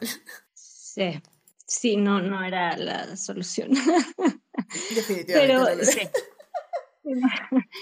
No, pero y, justo, justo creo que algo interesante que tiene la serie es, em, creo que sí, dentro de este contexto que, de este nuevo mundo, de este nuevo contexto que, que propone, creo que eso que, que, mencionas, y creo que al, em, por lo menos al principio, porque también no sé si ahorita podemos comentar esto, pero eh, creo que sobre todo al principio, por eso eh, esto que mencionas, donde cambiaron o se hizo un poco más, porque de nuevo, sí, siempre en los libros Anne siempre, em, pues sí, siempre hubo esta relación entre Lestat y Louis, siempre, toda la vida estuvo y eran una familia literal, ¿no? O sea, o sea bueno, eh, lo que cambian o lo que adaptaron en la serie, que creo que mucha gente le, le gustaba, por lo menos al principio, es que sí se siente desde, de, hecho, de entrada, o sea, desde cómo se conocen, y esto creo que sí lo llevamos a hablar en los Minadictias,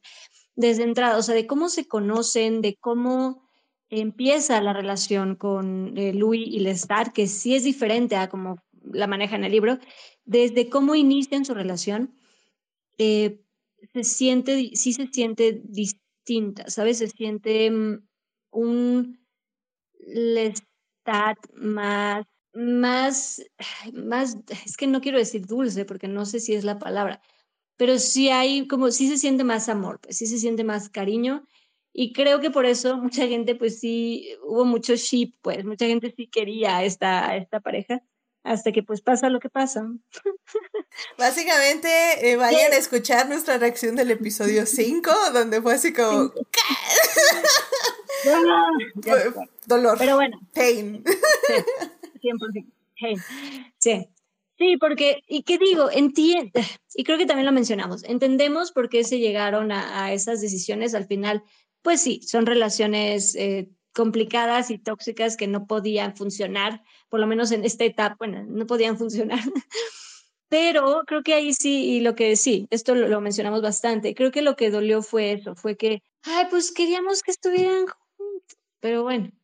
Pero ¿sabes qué? O sea, en retrospectiva, em, es que creo que tenían que mostrarnos estas dos facetas del Stat. O sea, teníamos que ver un Stat de los primeros cuatro episodios, amoroso, cariñoso, eh, mm. que entendía que estaba ahí para Louis, que le cumplía todos sus deseos, todos sus caprichos. Para que luego, ¡fum! Los últimos tres episodios, un Lestat que realmente es súper egoísta. Eh, o sea que realmente sí, Louis, este, te amo, pero esto es en lo que tú puedas hacer por mí, no en lo que yo pueda hacer por ti.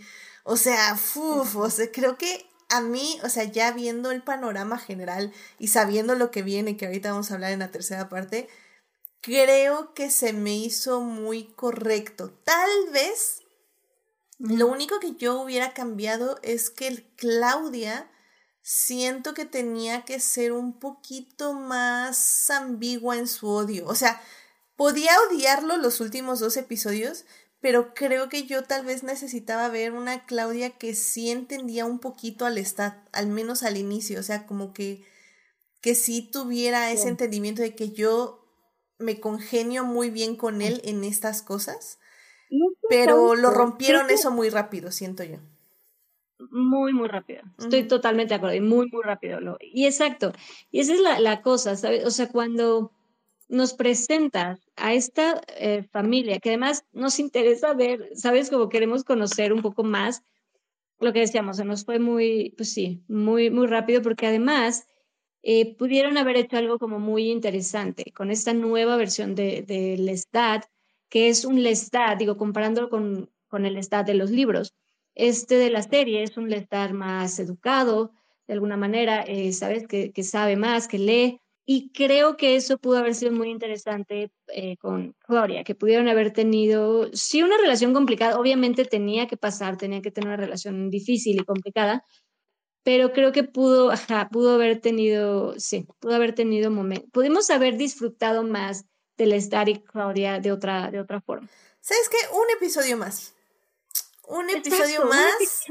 Eh, no digo que Claudia chica, tal vez Claudia de unos 20, 25, 30 años más o menos, eh, con Lestat. Lo que, mira, y es que se lo doy al showrunner. Cada episodio tuvo un tema, cada episodio tuvo una crisis que resolver. Y en ese aspecto yo veo un guion muy bien planificado. O sea, realmente es un guion que está trabajando lo que quiere contar episodio a episodio. O sea, no hay en esta ocasión ni un episodio de, relleno. Incluso, tal vez yo creo que lo que estamos pidiendo es un episodio de relleno. comillas, comillas, ¿no? Porque no existen episodios de relleno. Sí, em, un episodio de desarrollo, sí. Sí, eh, pero realmente, o sea, yo le aplaudo mucho eso al showrunner, este, que la serie está muy bien pensada en cómo cada, cada capítulo tiene un punto de desarrollo de cada personaje. En este caso, creo que podemos decir que los desarrollos de personaje nos podemos basar en Louis y en Claudia, ya que eh, iniciamos desde el punto de vista de Louis y luego nos cambiamos al punto de vista de Claudia, donde pues básicamente este, sacan estos diarios que ella escribe y ahora estamos leyendo los diarios de Claudia, lo cual también me pareció como un cambio muy muy interesante porque efectivamente tuvimos otro punto de vista sobre esta relación de Louis y Lestat que evidentemente Claudia veía un poquito más como, pues sí, pues como lo que era, muy tóxica. Este, y, y la verdad es que Bailey Bass como Claudia, o sea, 10 de 10, o sea, ahorita, bueno, ayer de hecho estaba volviendo a ver cachitos de los episodios y y lo hace excelente, o sea, Claudia como niña me parece increíble, es vivaz, chistosa, atrevida en el aspecto de que es como nada la detiene y de que literalmente es letal, letal, o sea, letal en el aspecto este físico, por decirlo de alguna forma. Y conforme va madurando, conforme va creciendo, vemos cómo literalmente detrás de sus ojos se van formando este rencor, este odio, cómo sus, sus movimientos son más pausados, más calculados. O sea, 10 de 10, qué actuación. Y digo, igual, sé que estoy basándome, bueno, estoy ahorita aplaudiéndole a Bailey, pero Sam Reed y Jacob Anderson, o sea, lo dice el Internet, o sea, el Internet está 100% convencido de que Lestat poseyó a Sam Reid. que, que Sam Reid es Lestat, o sea, que literalmente lo poseyó su espíritu y lo está encarnando. Y de hecho está chistoso porque en una entrevista Sam Reid dice que siempre quiso ser vampiro desde que era niño. Entonces que, que le encantó cumplir su sueño de la infancia.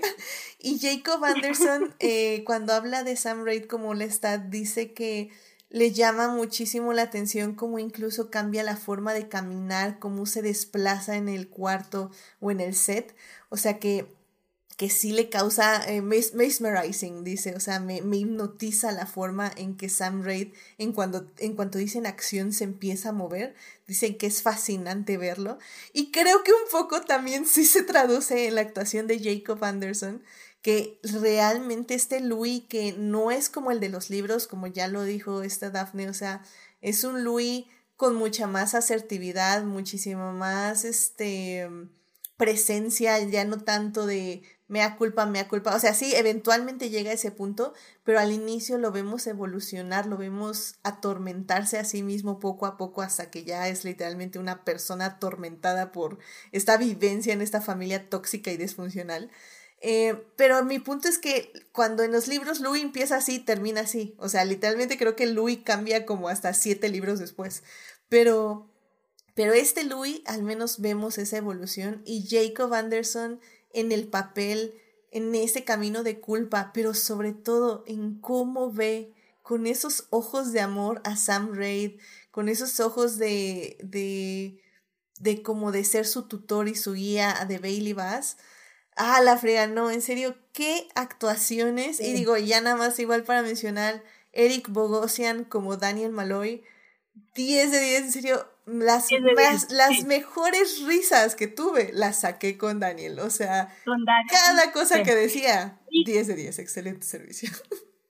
Sí, estoy totalmente de acuerdo. Sí, Daniel, es que sí, en todo lo que acabas de decir. No, la verdad es que, los, la verdad es que las actuaciones eh, sí son, son increíbles. Eh, digo, así como para rescatar un momento realmente grande, grande de actuación, pues sí es cuando convierten a, Louis en, vampiro antes de que llegue el estar y ocurra esta, esta parte, tiene como un momento de confesión que realmente es un gran, gran, gran, gran, gran momento de actuación, nada más como para rescatarlo, porque sí, de verdad las actuaciones eh, muy, muy, muy bien. Y sí, obviamente como el está, este Lestat es una cosa muy intensa que, de nuevo, que sí cambiaron, porque sí hay que también mencionarlo, hay momentos con Lestat que, que se vuelve, al final, en los últimos capítulos, sobre todo, pues sí, Lestat ya se vuelve completamente un, pues sí, un, ser intenso, un, monstruo. Y creo que en esos momentos la actuación de verdad es, es, es increíble. Hay, hay, un momento en el tren, digo, así también para rescatar un, momento de, de, actuación en el tren donde llega. Ah, sí, y empieza, está con esta cabeza, es una cosa muy, muy loca que yo no me esperaba, la verdad, y que fue, pero de nuevo, la actuación, pues sí, 10, de 10. La verdad es que, la verdad es que sí, se siente que los actores, las actrices, los actores están echándole de verdad todo el alma y todo el corazón. O sea, sí se ve que lo están disfrutando, por lo menos sí se siente corazón, al menos yo sí lo, lo siento. Igual sí, si les interesa, Bailey Bass en su canal de YouTube está sacando como detrás de cámaras. Son muy pequeños, eh, realmente muy básicos sobre su experiencia grabando eh, entrevista con el vampiro. Pero la verdad le están quedando muy bien, este, muy honestos. Ahora sí que es un pequeño vistazo episodio episodio sobre lo que ella fue viviendo tras Camerino, ya sea probándose el vestuario o en los sets o de los capítulos. La verdad es que me parece como fascinante cómo ella tan joven puede encarnar una persona tan grande en su cuerpo, o sea, realmente es como, o sea, una persona muy grande, me refiero a que ella eh, termina ya cuánto, teniendo cuánto, unos 30, 40 años, ¿no? Me parece. Si no es que un poquito más. ¿En, la serie? En la serie, sí. Entonces, creo que, o sea, la verdad es que me sorprende un montón cómo lo hace Y, y bueno, y, y, en, y como digo, en sus videos de YouTube creo que está muy interesante también porque nos da un pequeño vistazo a, sobre cómo se fue grabando la serie. Y bueno, nada más en el chat rápidamente y Tori nos dice, será por experiencia personal, pero el que Lestat reaccionara como en el capítulo 5 fue para mí para algo que puedo decir así pasa. Quizá una persona no dirija la violencia hacia ti, te trate como lo mejor del mundo en algún punto, pero esa violencia se va a dirigir a uno. Incluso las banderas rojas del Estado ya estaban desde el capítulo 1. Los guionistas se especializan en obras teatrales y de cine, creo haber leído, y que otro detalle que le gustó mucho eh, es que aunque hubo violencia física, no abusan de ella más para más episodios. Lestat después de eso no usa la violencia física, sino la psicológica, manipulando y asfixiando a Luis y a Claudia. Efectivamente, creo que eh, ya ahí para ir cerrando esta sección, eh, la verdad es que estoy de acuerdo con todo lo que dices porque me parece que para hacer una serie que sí tiene mucho gore, y por mucho gore me refiero a escenas realmente, pues sí, un poco mm, sádicas, un poco muy violentas, ya sea por nivel de sangre o por una situación física entre personajes. La verdad es que estoy muy de acuerdo contigo porque justo la usan en momentos que se tiene que usar. O sea, no es una serie que te agobie como, no sé, voy a decir Game of Thrones o The Walking Dead, de que cada, cada episodio tiene que haber una persona muerta o tiene que destripar a alguien y todo así como, o sea, que ya incluso te va, eh, ¿cómo se dice? entumeciendo, ¿sí es la palabra? O sea, que ya, que ya ves tanta violencia que el siguiente episodio, cuando vuelves a ver violencia, es como, eh, ya, le saco las tripas. Entonces, creo que eso hizo muy bien el showrunner realmente. O sea, decir, ¿sabes qué? En este momento, este momento, este momento, va a haber violencia física, va a haber violencia gore en contra de tal personaje, en contra de un tercer personaje, un terciario, etc.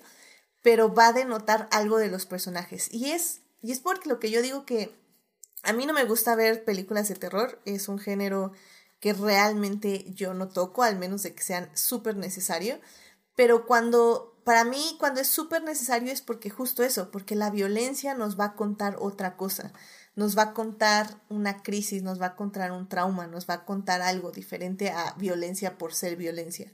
Y creo que estoy completamente de acuerdo. Entrevista con el vampiro sí es así. Cuando hay violencia es porque se tiene que ver violencia, porque tiene que existir esa violencia.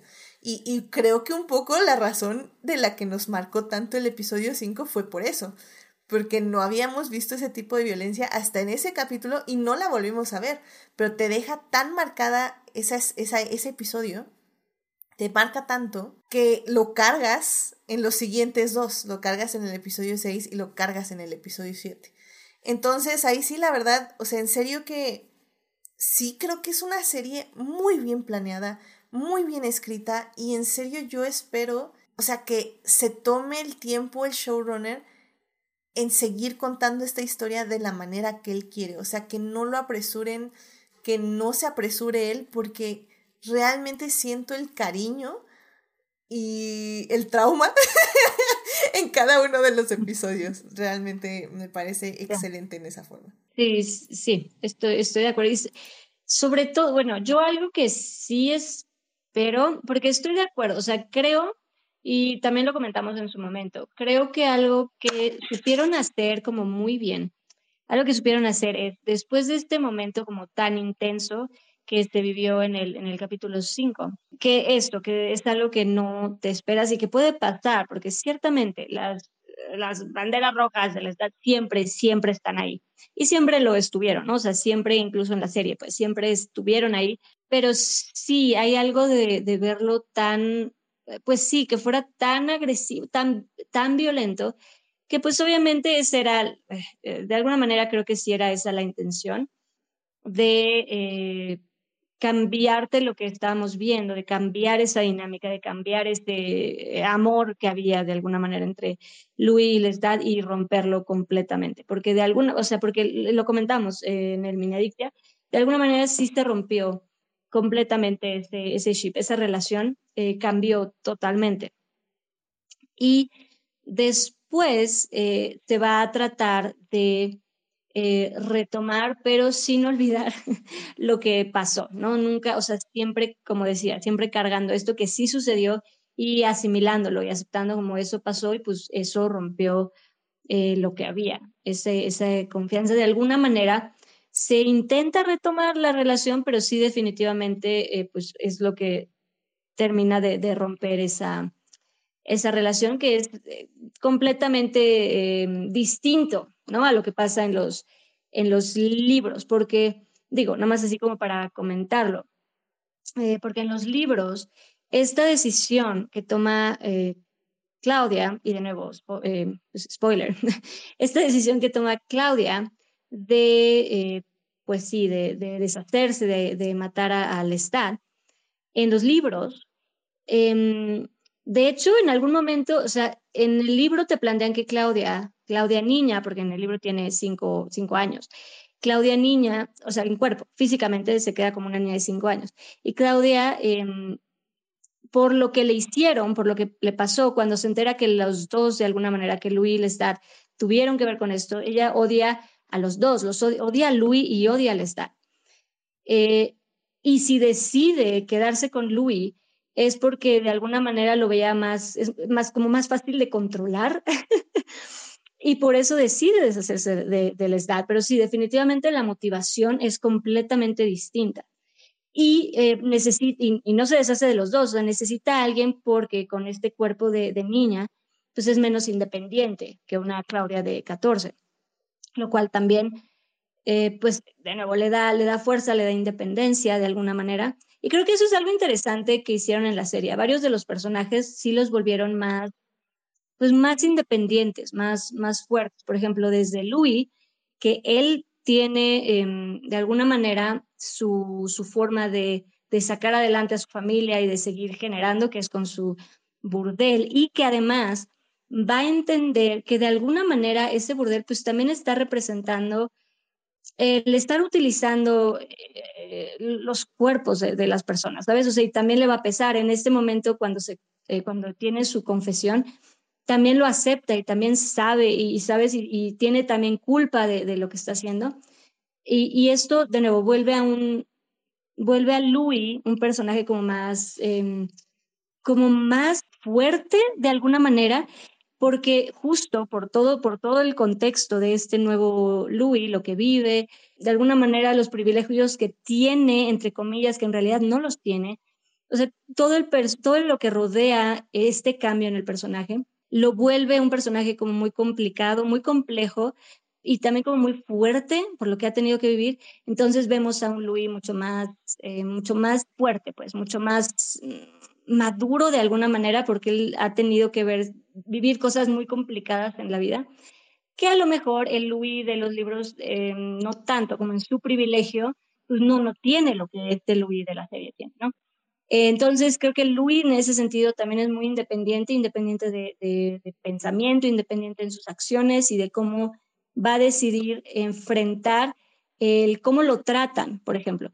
Y bueno, en ese sentido creo que Louis tiene, tiene su, su libertad. Lestat también creo que lo volvieron muy independiente porque ya no es, o sea, sabes, desde un inicio se plantea que tiene, pues tiene, tiene dinero, que tiene mucho dinero, que tiene su casa. O sea, no, nunca en la serie eh, Louis no se siente utilizado por Lestat, no se siente utilizado por su terreno, por su dinero, por su, por su riqueza. El Lestat nunca lo utiliza, sino al revés. incluso el Lestat le dice así como, ¿para qué quieres esto? Ya, vámonos a otro lugar, seamos felices, whatever. Entonces, exacto, entonces también le dieron como mucha independencia al Lestat y obviamente esto que mencionaba también a, Claudia, al volverla más, más grande, pues también puede tomar otro tipo de decisiones y de acciones que la niña de cinco años, como mencionábamos, no puede y por eso tiene y por eso toma la decisión de quedarse con Louis, porque necesitaba a alguien que de alguna manera la, apoyara y estuviera con, con, ella. Y entonces, de nuevo, la motivación de estos personajes, tanto de los, o sea, del Lestat, de Louis, de Claudia, sí son muy, muy distintas en, en la serie y pues eso también se agradece, que, que, le dieron otro, pues sí, otro nivel de, de, de, mm, de contexto y de complejidad a, su, a sus decisiones, ¿no? Lo que los mueve es muy distinto. Sí, pero que creo que lo decíamos, no me acuerdo si fue en el último mini adictia, sí están estos cambios de libro, pero que se conserva la esencia. Y creo que eso es lo importante, o sea, que cada vez que se hace una adaptación, la esencia de los libros tiene que permanecer y si bien le estamos cambiando las motivaciones a los personajes, bueno, le están cambiando las motivaciones y les están cambiando hasta un poco su historia, que es lo que ya vamos a ver ya en la tercera parte, que ya nos lo tenemos que pasar por allá. Pero bueno, y les están cambiando ciertas motivaciones, creo que la esencia de los personajes permanece, o sea, sigue este amor trágico entre Lestat y Luis, sigue esta manipulación muy, de, muy clara de Claudia, este, sigue este Luis lleno de culpa y lleno de dolor y ahora incluso la culpa ya no va a ser tal vez por ser vampiro, sino la culpa va a ser porque mata a Lestat en la segunda, o sea, en la segunda temporada vamos a ver la culpa de Luis sobre este hecho y que como ya bien nos está diciendo y Coltori en el chat dice, de hecho que fuera Luis quien mate al Lestat lo pone en peligro en París si siguen el tema con las reglas de los vampiros. Efectivamente, o sea, creo que eso también nos cambia mucho lo que va a pasar en París y ahorita ya, ahorita damos nuestras teorías, ahorita damos nuestras teorías, pero, pero realmente creo que yo sí puedo decir que si les gustó esta historia, si les gustó Entrevista con el vampiro, la serie, tranquilamente pueden ir con los libros que van a leer cosas muy diferentes, cosas tal vez un poco ya fueras de lo moderno, porque pues, es un libro que se escribió hace 50 años, pero aún así van a ver la esencia de estos personajes y creo que lo van a disfrutar igual que la serie. Entonces, eh, incluso tal vez les va a dar incluso más contexto sobre los personajes, porque evidentemente un libro tiene muchísimo más tiempo que una serie, ¿no? Entonces, eh, de exploración. Entonces, bueno, o sea, ¿qué les podemos decir? Eh, ya como conclusión, por si no quieren oír las teorías para la segunda temporada, yo sí recomiendo la serie, como decíamos al inicio, es una serie complicada porque es una serie que tiene muchos problemas, no problemas en la serie sí, sino sus personajes tienen muchos problemas.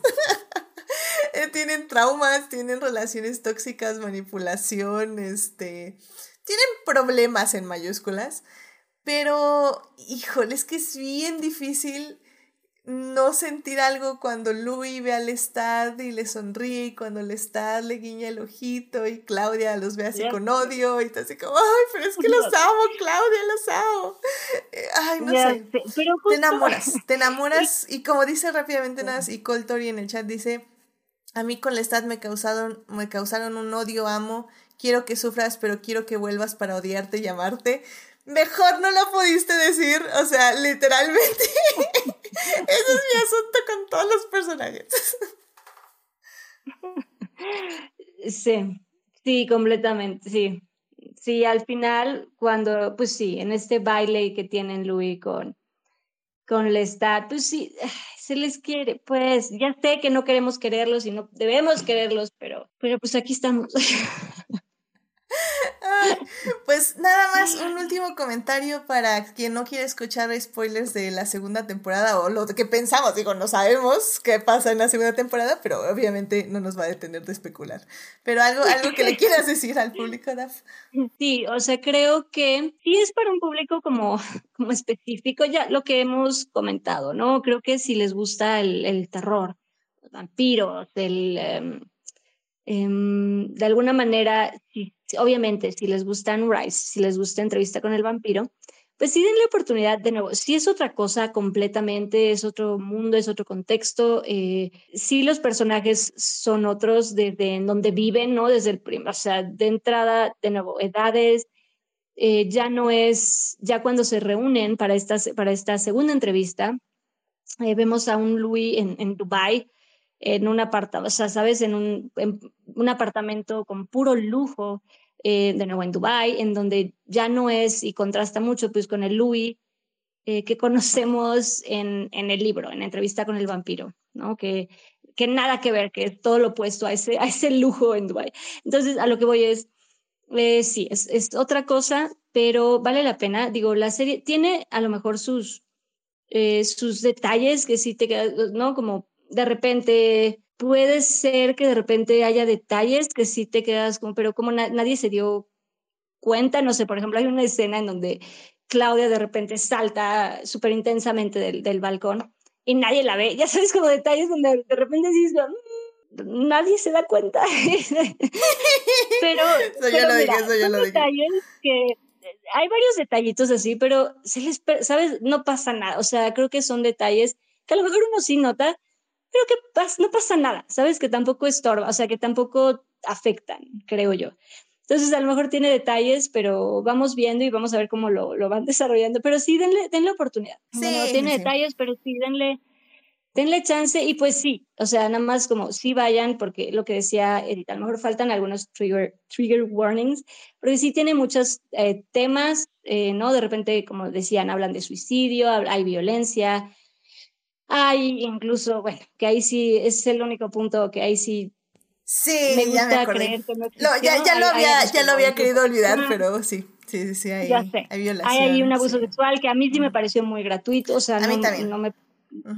Porque además, creo, ahí sí, digo rápido como para mencionarlo, creo que ahí sí, incluso, o al menos a mí, me quitaron el interés en un personaje que es Killer, y que era un, un personaje a lo mejor interesante que podíamos explorar más más adelante en la serie, pero bueno, en fin, decisiones. Entonces, hay como muchas cosillas que, que sí necesitan saber, pues, que sí hay como trigger warnings, pero que en general, si les gustan los vampiros, si les gustan estas relaciones intensas y, tóxicas entre vampiros, eh, pues les va a gustar. Porque también creo que algo interesante es que también a, través de esta relación súper tóxica que hay entre Louis y Lestat, justo se analiza y se comenta este tipo de, dinámicas, este tipo de relaciones que eh, desafortunadamente pues, existen. Y lo que hicieron, creo, en el episodio, después de, creo que es en el 6, em, en donde justamente hablan de lo, complica de lo complicada que puede ser una relación así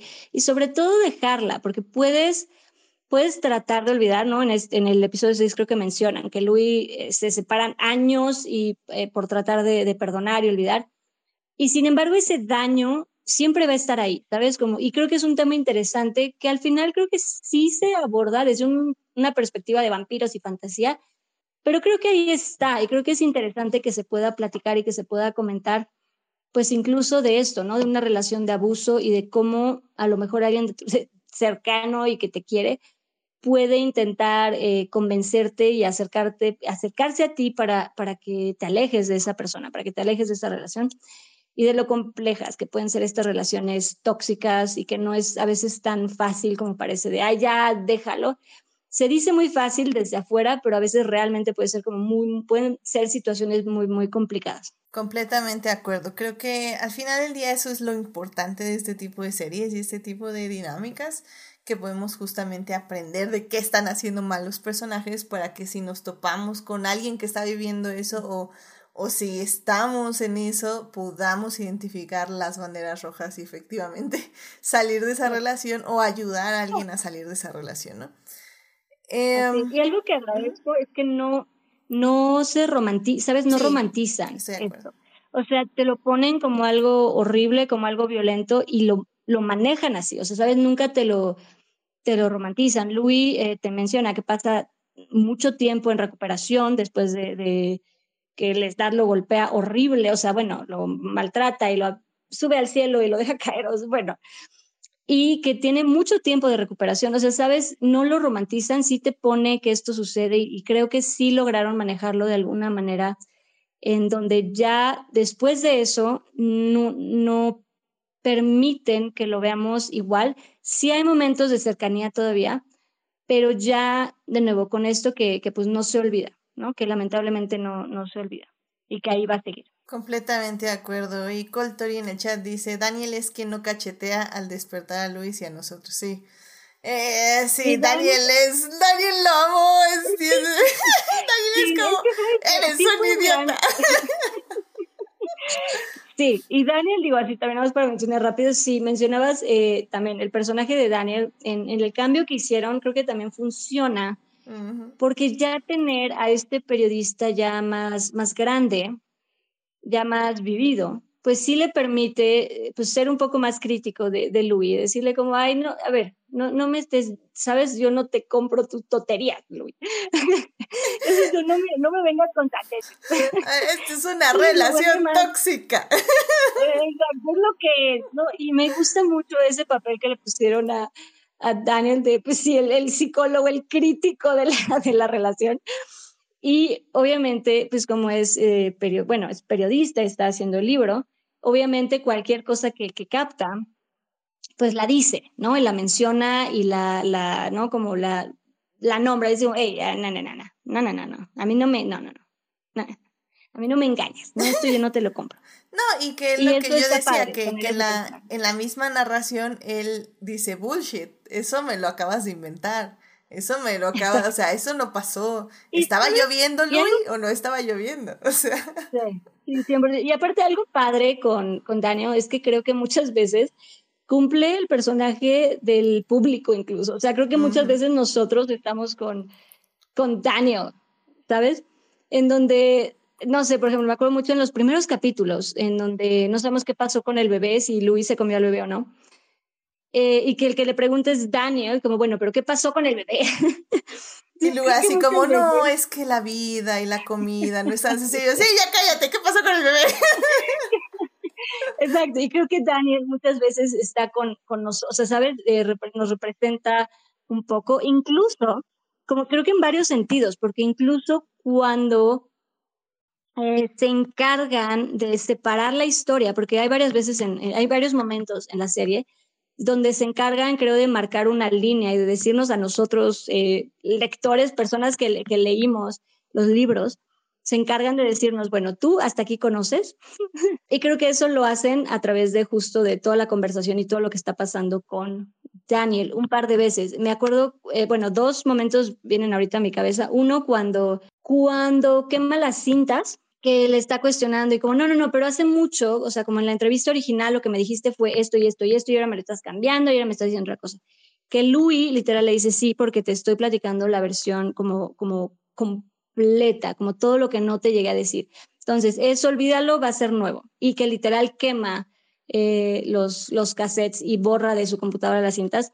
Siento yo como un poco el mensaje hacia el público de, bueno, ustedes también, ya, olvidémoslo, esto es algo distinto, es otra versión de lo que se va a explicar de, de pues sí, del STAT y de esta relación con, con Louis. Ese es un momento y en los últimos capítulos en donde le dice, bueno, y hasta aquí se quedó nuestra, nuestra entrevista, ¿no? Aquí me pediste que te transformara y hasta aquí se quedó nuestra entrevista. Y ahí nos cortan a nosotros también, porque nos cambian ahí. Ahí creo que fue el primer momento donde fue muy claro que ya nos iban a marcar otra línea de tiempo y otra situación completamente nueva y completamente distinta, porque ponen un límite a la, a la entrevista y nosotros en el libro pues sabemos que la entrevista continuaba, pero te digo, se agradece que a través de Daniel y este momento que están en, cuando están en Dubai, eh, que nos van marcando también a esta, sobre todo creo al público, a los lectores, como bueno, tú hasta aquí conoces, ¿ok? Como dame chance, tú hasta aquí ubicas y de aquí te voy a cambiar todo.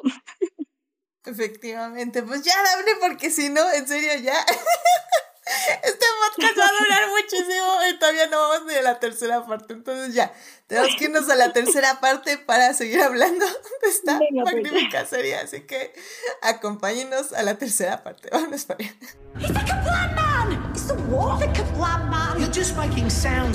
Muy bien, ya estamos aquí en la tercera parte de este podcast. Y bueno, como ven, esto ya va a durar bastante, así que ya, ya me voy a resignar, pero no. No, esta tercera parte no va a durar tanto porque eh, vamos a hablar ya de lo que esperamos para la siguiente temporada de Entrevista con el Vampiro y un poquito de lo que esperamos también para las brujas de Merfer que se, eh, se estrena en enero. En la primera parte de este podcast estuvimos hablando de los libros de Anne Rice y de la saga de las crónicas vampíricas.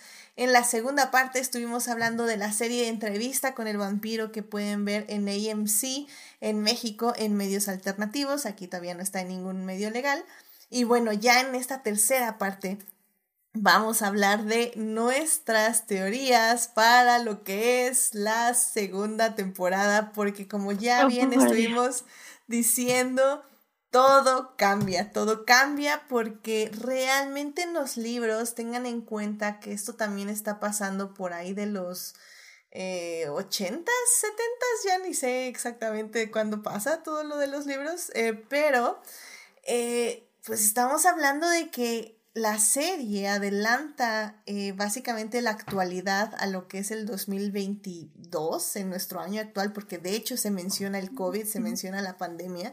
Entonces es claro que la serie ya está más allá. Tal vez incluso me atrevería a decir que pon tú que en el 2001, pero aún así, o sea, realmente es una serie que ya está basada en actualidad. Y vemos personajes que si los comparamos con los libros, tal vez se encuentran en un desarrollo medio. O sea, si bien los libros pongan ustedes, o sea, voy a poner un ejemplo, si los libros se desarrollan en los ochentas, em, estamos viendo unos personajes que están pasando sus dilemas existenciales durante los noventas y los dos miles.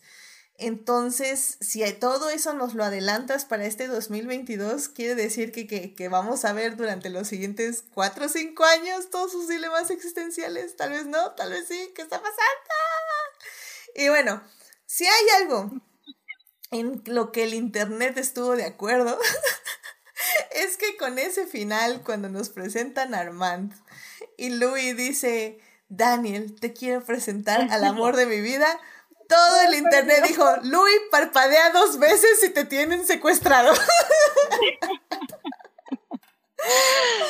Ay, porque... es que, es que sí, ya digo, así como para entrar, es que, y lo comentábamos, em, es, bueno, todo, o sea, siempre te digo, en el primer capítulo nos han planteado muchos, muchos cambios, pero sí creo que ese fue el cambio más grande porque implica, pues, muchas cosas, ¿no? Lo que comentaba hace un momento, se implica que por ejemplo, sobre todo, por ejemplo, con Daniel Malloy, hay muchas cosas que ya no van a suceder, o, no sabemos si van a suceder, pero que al menos definitivamente ya no sucedieron como conocemos y como sabemos del libro, porque pues sí, o sea, Daniel Malloy se supone que, digo, en el libro, va con, o se encuentra a, Armand y eh, pues es Armand en que lo vuelve, ¿sabes? Lo vuelve eh, vampiro, en fin, tienen ahí como una, una relación muy muy complicada, muy intensa. tóxica, Literalmente eh, Daniel se vuelve loco, o sea, tóxico 100%. Ajá. Pero también la, la, cosa es que eso sucede cuando Armand ya no está con Louis. O sea, sabes, eh, de hecho la entrevista, la entrevista en, en los ochentas en el libro, la entrevista cuando sucede, eh, Louis, de, o sea, ya está como súper afectado por lo de digo, ya con, con spoilers, ya este, está súper afectado por... No, sí, ya, ya, esta parte ya es lo, todos los supuestos futuros, presentes y pasados, ya vamos. Porque ya cuando esto pasa, o sea, cuando pasa la entrevista, de nuevo en el libro, eh, Louis está súper afectado por lo que pasó, por la pérdida de Claudia. Y por esta afectación, porque viven años eh, Armandi y Louis, y, se, y al final, em, al ver Armand, que no es suficiente para, mm, para Louis, eh, pues se va, ¿no? Termina yéndose. Entonces, eh, pues Louis está solo, está como muy afectado cuando encuentra a, Daniel y cuando pasa la entrevista, ¿sabes? Entonces, ya de entrada, el contexto es otro completamente, porque aquí nos pusieron en la serie, plantean que Armand estuvo en la entrevista, ¿no? Porque ahí aparece y que él conoció a Daniel en la entrevista. Incluso le dice al final, o sea, le, dice, es que yo ya no lo voy a, ya no te voy a salvar, ya no lo voy a controlar, ¿no? Como no, no provoques a Louis, porque entonces yo ya no te voy a, ya no voy a hacer nada como lo hice la vez pasada. Entonces es como, ¿what? ¿What? o sea, básicamente lo que hicieron fue que, acorde a los libros, podemos decirlo así, extendieron este periodo de Armand y Louis llorando la muerte de Claudia por al menos casi 100 años, o sea, literalmente. Bueno, no 100 años, eh, vamos a decir que lo de Claudia pasa en los 60 entonces vamos a decir que al menos unos 60 años Armand y Louis llegan en esta actualidad. Y incluso yo me atrevería a decir, porque bueno, ya con la revelación final de que este Rashid era Armand, también ya entendemos de quién realmente es esa casa. Esa casa no es de Louis, esa casa es de Armand, evidentemente. De hecho, en los libros, Es de Armand, y mira, te voy a decir por qué es de Armand. En, en, los libros, Armand tiene algo que, no me acuerdo ahorita cómo se llama, pero es como la isla del placer o algo así, donde básicamente compra una isla y ahí es como la isla donde pueden ir cualquier vampiro a, a relajarse y a ser vampiro, ¿no? sin, sin, sin miedo a que el mundo los descubra, por decirlo de alguna forma. Y siento que eso es Dubai para él. Eh, yo siento que es la casa de Armand por dos razones. Una es porque, ah, ¿te acuerdas del cuadro de Marius que muestran en la cena? Pues obviamente ese es el cuadro de Armand. Es el cuadro de Armand que tiene ahí de su creador, de Marius. Y dos, debe ser la casa de Armand porque una de las cosas por las que el Internet sabe que Louis está cautivo en ese lugar es porque los libros no están al alcance de Louis. Louis no puede volar. ¿Y quién es la única persona que alcanza todos los libros? Armand. Entonces, realmente yo sí, sí siento que oh. Louis está atrapado en ese lugar, porque también hay una referencia al inicio de los episodios, eh, en los primeros episodios más bien, donde Louis dice, donde Armand, no, Daniel, Daniel le dice a Louis como, ¿y qué? ¿Dónde está tu ataúd? Y dice como, Louis dice algo así como, todo, esta casa es mi ataúd. Y Louis, eh, desde un inicio también hace un paralelo de que él pensaba que su ataúd era su cárcel. Entonces, al decir que todo esto es mi ataúd, es decir, toda esta casa es mi cárcel. Entonces, mi teoría, 100%, es que la razón por la que Louis llamó a Daniel es para un cry for help para el Estado, para que el Estado llegue a rescatarlo. y, y, y, es más, mi teoría, ahí va. Ahí va mi teoría, ahí va, ahí va. La razón por la que Louis está con Armand es porque Armand mató a Claudia pero le dijo a Louis que fue el Stat. Porque, porque, ah, porque Armand le dice, es que tú solo sabes la mitad de la historia, le dice a Daniel, porque él sabe que la otra mitad es que el Stat mató a Claudia. Pero yo digo que el Stat no mató a Claudia, fue Armand para quedarse con Louis y que Louis odiara al Stat porque sabía que Louis iba a regresar corriendo a los brazos del Stat inmediatamente.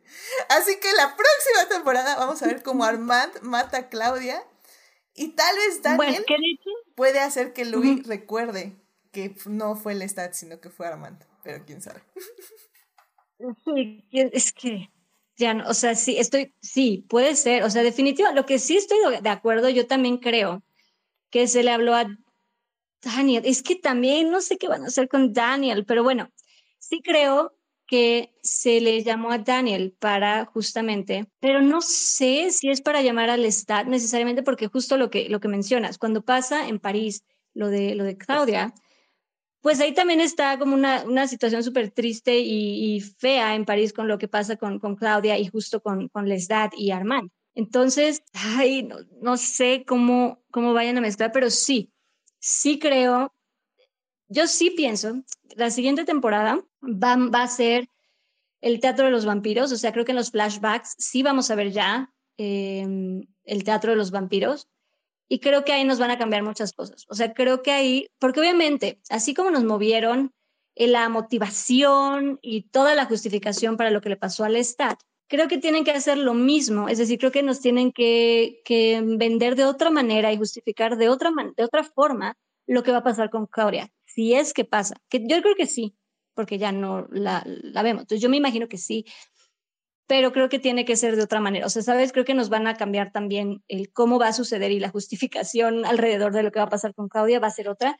Y como dices, puede ahí ser, o sea, ahí puede tener que ver Armand y, y no sé. Entonces, no, no puede. Va, o sea, sin duda alguna va a ser Armand, porque eso pasa. O sea, tiene que estar involucrado Armand en, lo que va a pasar con Claudia. y, es que como decías, Daphne, o sea, si ustedes creen que el estat es tóxico, oh my god, Armand dice, quítate que ahí te voy. sí, no, no, no, no, no. Sí, sí, no, no. Lo que sabes que lo que sí quiero como rápido mencionar, porque me parece como muy interesante de alguna manera. No sabemos, porque de nuevo, la, la explicación de por qué mantuvieron a Armando oculto y pretendiendo que era un, un, este, un sirviente y con escondiéndose y con pupilento. O sea, no sabemos cuál es la razón. Realmente puede haber sido nada más porque el, el, aprender. Perdón, te, te, interrumpo rápido porque el internet dice que fue un king. O sea, que Armand fue así como, oye, ¿qué tal si yo soy como tu sirviente? Y, y Luis así como, o sea, ¿eso te prende? No, no, no, es que es así como para, así como que tú, y tú me dices, no, Rashid, así no. Y, ok, sí, eso, eso te prende, está bien. Hagámoslo. Eh, no sé si fue eso, no sé si fue eso, puede ser. O de nuevo, no sé si fue para nada más dar como el, el, giro y esta vez lo, que no se lo esperen y tratar de engañar así vilmente y tratar de decir, no, no, no, mira, si está en la luz, no, mira, si le está dando el sol, no, mira.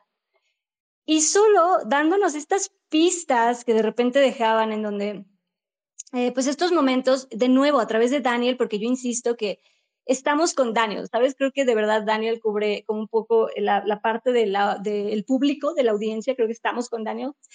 Y justo cuando Daniel empieza a, a dudar y a, y a, preguntar y a dudar de, bueno, y, este mm, Rashid, ¿qué, ¿qué, demonios? O sea, porque si este otro hombre, eh, cuando Luis se alimentó de él, eh, se desmaya, básicamente, como a ti no te pasa absolutamente nada, y cuando empiezas, cuando muestran un poquito de las notas de lo que, él, de lo que Daniel estaba notando sobre, sobre Rashid, que empiezan a, que empieza a preguntarse del, del lenguaje que estaba usando cuando estaba, cuando estaba em, rezando, cuando estaba orando, eh, que empieza a unir esto con Crimea, que obviamente es de Ucrania y que de Ucrania ya lo podemos asociar con, con Armand. Eh, eh, y, como todo esto que nos fueron dando como en pequeños pistas, pero después te daban cosas como, no, no, no, pero te digo, está en, está en el sol, no, sí, sí está en el sol.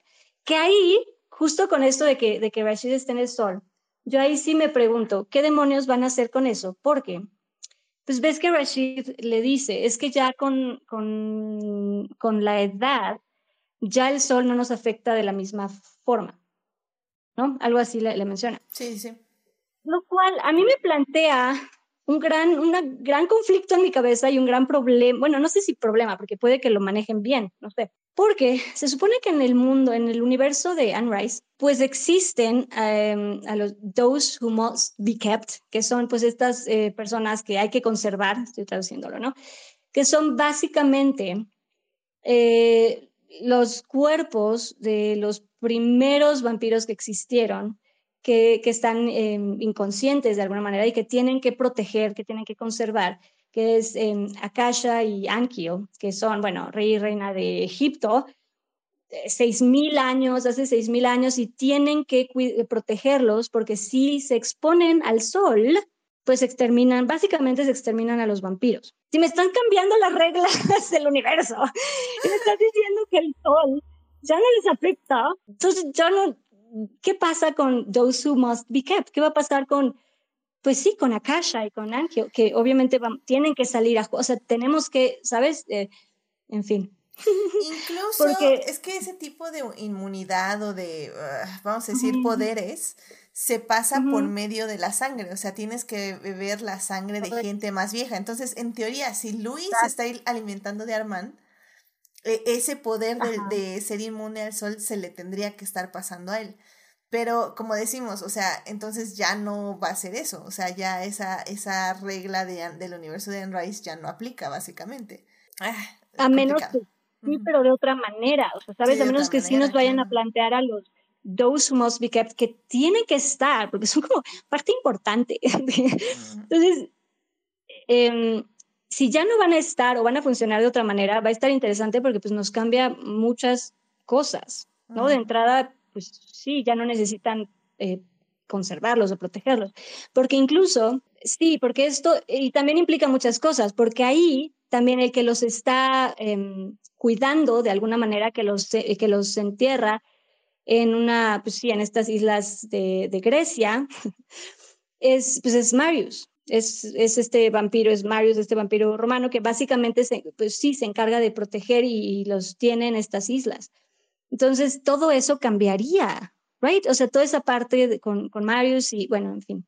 cambiarían, de nuevo, nada más cambiarían como muchas cosas con este muchas cosas con esta regla. Pues a ver, a ver a dónde nos lleva la serie. Eh, rápidamente creo que a este, eh, y Coltori nos está diciendo un par de cosas que creo que son importantes. Dice, creo que con el mero hecho de hacer la entrevista de Louis en el 2022 se cambian más cosas sociales como temas como el rock, que el está termina siendo rockero, si no mal recuerdo, efectivamente termina siendo rockero.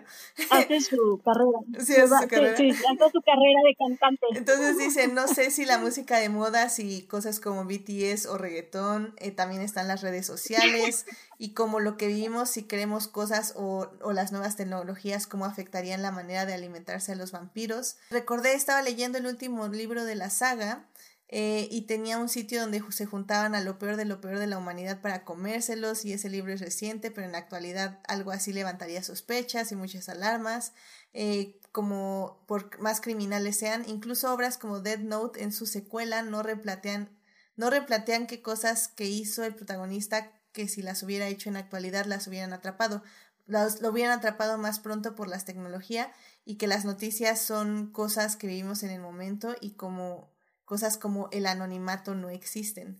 Efectivamente, o sea, creo que efectivamente van a ser eso, es que cambian muchas, muchas, muchas cosas. Incluso, bueno, y también dice, esto estuvo bueno, dice, eh, Louis dice, es el amor de mi vida. Daniel, Luis, a terapia ahora. Lestat, sentí un escalofrío. y bueno, y también dice que igual que justo lo que pasa en el Teatro de los Vampiros, dice, yo recuerdo que al menos llevo, eh, bueno, de los libros de Armand, recuerda que Armand hizo creer a Lestat que Luis estaba muerto y que viceversa, Luis pensaba que Lestat estaba muerto y en la serie Armand menciona que el libro es como una carta de suicidio. Sí, el libro de Armand es este el libro de Armand, de hecho, sí es una carta de suicidio, pero bueno, en la serie dice que libro, pero ok. Bueno, y eh, por último dice y Coltori que Crimea es interesante, recuerda haber leído que tiene una alta población musulmana en su historia, lo cual también me agradó mucho, eh, me agradó, incluso ya lo hemos mencionado, el cambio de Louis como una persona afroamericana le da muchísimo, igual a Claudia, o sea, creo que van obviamente de la mano, y evidentemente que ahora Armand no sea eh, un güero de ojos azules, este, que ya sea una persona de Medio Oriente y en este caso no sea de religión católica como pues básicamente lo son todos los personajes de Anne Rice. Y no porque Anne Rice no quisiera hablar de otras religiones, sino porque simplemente recuerden, como les mencionaba en la primera parte, para Anne Rice estas historias son muy personales y el camino de la religión Anne Rice y su vida van mucho de la mano. Entonces, evidentemente, desde su experiencia, todos sus personajes tenían que ser católicos, no por una cosa de, eh, ¿cómo se? de indoctrinación, sino porque ella es, es, lo que siempre se cuestionó, su religión católica.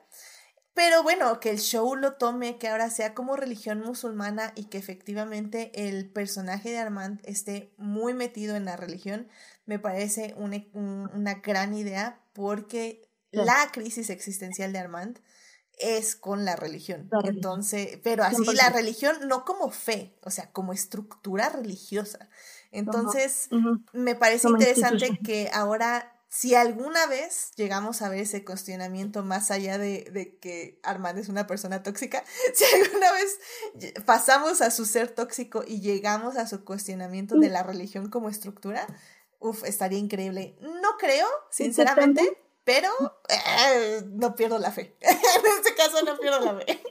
Vale, no, sí, y obviamente, mira, y también hay que tener, o sea, también hay que ver, porque por cómo están manejando estas relaciones, a lo mejor también nos presentan a otro Armand, o sea, también, o sea, lo que conocemos de Armand realmente es de los libros. Entonces, a lo mejor también hay que dar chance que nos sorprendan y a lo mejor pues también nos enamoran con Armand, ¿sabes? A lo mejor resulta otro, de nuevo, nos cambian al personaje y ah, ah, terminamos... tengo que decir que Armand es, más difícil de amar. O sea, la verdad, mi asunto con Armand es porque es a, nivel personal, pero ah, yo sí lo considero difícil de amar, ¿eh? sinceramente. No, muy, muy, muy difícil. Pero te digo, a lo mejor en la serie plantean algún cambio, algo que a lo mejor nos hace verlo de alguna otra forma, ¿sabes?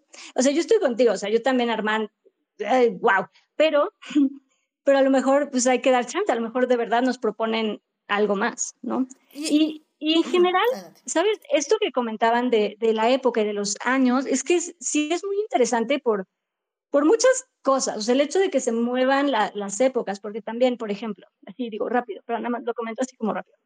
Con em, el hecho de que, por ejemplo, eh, al Stat lo, lo hagan vampiro más, más tarde, pues, más adelante, después, de hecho, después de la caída de, pues sí, después de que ocurre la caída de, de la Bastilla, esto, o sea, el hecho de que esto eh, cambie la época y que, que, él se vuelva vampiro después de esto, pues también cambia mucho el, el contexto, porque en el libro, pues él no es, o sea, él, él no vive lo de la parte de la Revolución eh, Francesa, porque es cuando está en, pues, en, en, Egipto y después llega a, bueno, a América, a Nueva Orleans, en el 90, en 1700, ¿no? 1791, me parece. Y ya de ahí, o sea, si después de eso llega a Francia, llega a París, entonces le, le tocaría vivir justo, o sea, llegaría como en lo peor de la parte de la, de, de, la Revolución Francesa, o sea, le tocaría como vivir eso. Entonces, en fin, como el hecho de que cambien como muchos, eh, toda la época nos contextualiza distinto eh, todo, ¿no? Sí nos, tienen, nos están moviendo como toda la historia y todas las épocas y está interesante, está interesante. Completamente de acuerdo. Otra cosa que me gustaría mencionar porque en TikTok, ya saben, ya TikTok es mi base de conocimiento social, este, pero TikTok está muy en shock, la parte de TikTok que no ha leído los libros, está muy en shock con todos los edits que están saliendo de Armand y Daniel como una pareja de enamorados, porque dicen, ¿cómo? O sea, ¿cómo estos dos se van a enamorar? No entiendo. Y todo el mundo así como... Es que, sí, creo que lo es que sí creo que lo mencionamos, no creo que en el libro sí hay esta, que lo que decíamos, creo que toda esta parte de, de Devil's Minion ya no va a pasar, o sea, sí creo muy, muy difícil que ya vaya a suceder, o sea, creo que realmente ya no va a pasar. Creo que sí tienen que hacer algo más con Daniel, o sea, sí creo que algo tiene que suceder, pero no, o sea, sí con Daniel no eh, sé, porque no, mm. creo que eso no o sea, perdón, o sea, es que mi, mi teoría es que, eh, creo que ya lo había mencionado en los mediadictas, pero bueno, nada más así como rápido. Eh, Daniel básicamente le pide a Louis cuando termina la entrevista, bueno, termina parte de la entrevista y Daniel le pide a Louis que lo convierta, que sea su nuevo acompañante, ¿no? Eh, Louis le dice, vete a volar, se va, y Daniel va, literalmente está buscando a Louis o al Stat o quien sea para que lo, lo, convierta. Está buscando al Stat, sí es cierto. Y por X y encuentra Armand. Encuentra Armand. Y pues sí. Sí, porque de hecho Armand está en casa del Stat. esperando a que, a que el Stat despierte, porque se está En fin, vampiros. vampiros. Entonces, eh, el asunto es que Daniel se convierte en la guía de Armand para navegar el mundo moderno. Y y Daniel continuamente le está pidiendo que lo convierta en vampiro, pero el problema es que Armand está muy traumado y él jamás convierte a gente en vampiros porque le crea una cosa de dependencia y de que, o sea, sí, una cosa así también problemática y traumática, ¿no? Pero el punto es que eh, Daniel se empieza a automedicar, básicamente se va a embriagar, se vuelve un alcohólico, casi un drogadicto, porque pues toda esta ansiedad de que no lo quiere convertir o hablar, o sea, una relación así Básicamente Daniel va, se emborracha, casi queda muerto para que Armand vaya, lo rescate, lo cuide, se, se vuelva a recuperar y otra vez están como felices y otra vez se va a emborrachar para que lo vuelva a cuidar. O sea, una, una relación así que dicen, no manchen, o sea, problemática. Sí, sí, sí, sí, no. Que no sé si vaya a haber algo de eso cuando, porque hay pistas, o sea, sabemos, por ejemplo, que el ataque, o sea, cuando Louis ataca, o sea, sabemos que Louis sí atacó a Daniel de, de la serie, ¿no? Porque sí le vemos la, la, marca en el cuello. Entonces sabemos que Louis sí atacó a, a Daniel. Y suponemos que pues ya de ahí pues Daniel ya cambió su gusto y obsesión por los vampiros y siguió su vida, o sea, sabes, él cambió y enderezó su vida y ya no fue... en la este, serie, vamos, a aclarar que esto es en la serie. En la serie, sí, sí, sí, en la serie.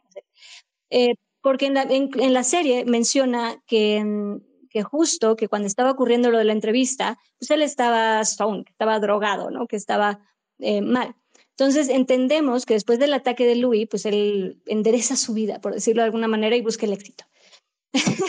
Entonces, no sé, porque de nuevo, sabemos, nos dijeron que al final Armand sí estuvo ahí.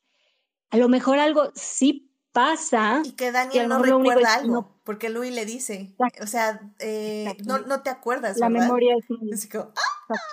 que no te acuerdas. La memoria es, sí, oh, la memoria es, un, monstruo, ¿no? La memoria es un monstruo, sí, sí, ¡Ah!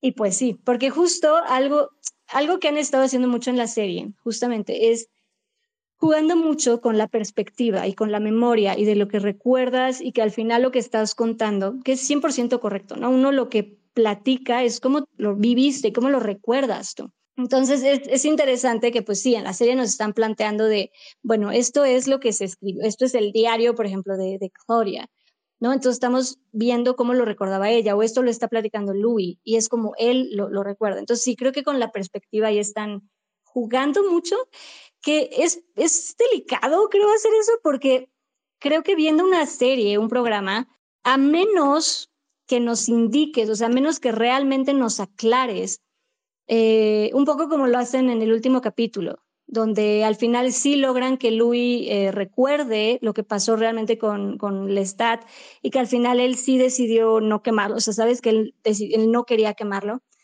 Y cuando él empieza a recordar esto, Ah, eh, creo que es de los momentos más claros en donde sí tenemos como, no, esto es lo que realmente pasó y aquí está su, lo, que, lo que sí sucedió.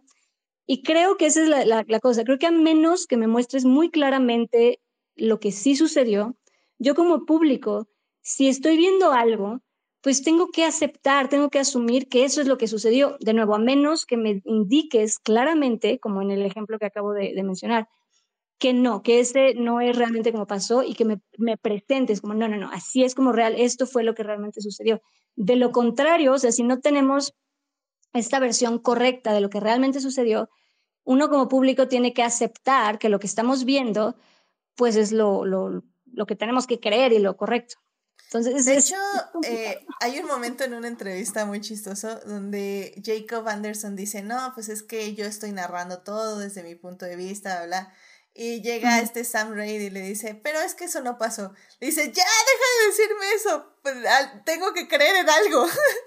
Porque al parecer cada vez que Jacob leía un guion y decía, ah, ok, pasó esto, Sam Raid llegaba, te digo que lo poseyó el espíritu del Stat, y que llegaba y le decía, no, eso no pasó, te lo estás imaginando. Y el otro, no, cállate, sí pasó, yo lo recuerdo. Exacto, y que también estaría, o sea, sabes que entiendo que es esta parte de la memoria, pero también es delicado, o sea, jugar con el, no, no, pero sí te dijiste, pero no, no es cierto, o sea, tampoco pueden hacer eso. Entonces, de nuevo, es, es, como una línea muy delicada con la que están jugando porque eso, a menos que me indiques claramente que eso no es así como pasó y mira, te estoy poniendo como si sucedió, yo automáticamente voy a creerte y voy a decir, ah, ok, me estás explicando, estoy viendo esto, eso es lo que, lo que, lo que sucedió. Yo creo que en la siguiente temporada sí se va a jugar más con eso. O sea, siento que Ahorita vimos como una probadita de que todo lo que pasó sí pasó, pero hay cosas que me llaman la atención que, por ejemplo, Claudia siempre se está viendo de forma distorsionada por medio de, de reflejos, de espejos y así. O sea, Claudia está como muy enfatizado eso, que ella siempre se ve por medio de, de reflejos que distorsionan su imagen. Y, y sí me llama la atención, como dices, o sea, Luis sí nos estuvo contando toda su historia y boom, al final, o sea, literalmente dice, no, sí, maté al Stat y sí me entristeció, pero X, ¿no? Y Daniel así como, bullshit, o sea, no, a mí no me vengas con y, y, vemos esta imagen súper trágica de él, literalmente, una, eh, ahorcando a Claudia, que es algo que él jamás se hubiera planteado en su vida, y dos, llorando, pero literalmente descorazonador, o sea, en una angustia total con el cuerpo del Stat.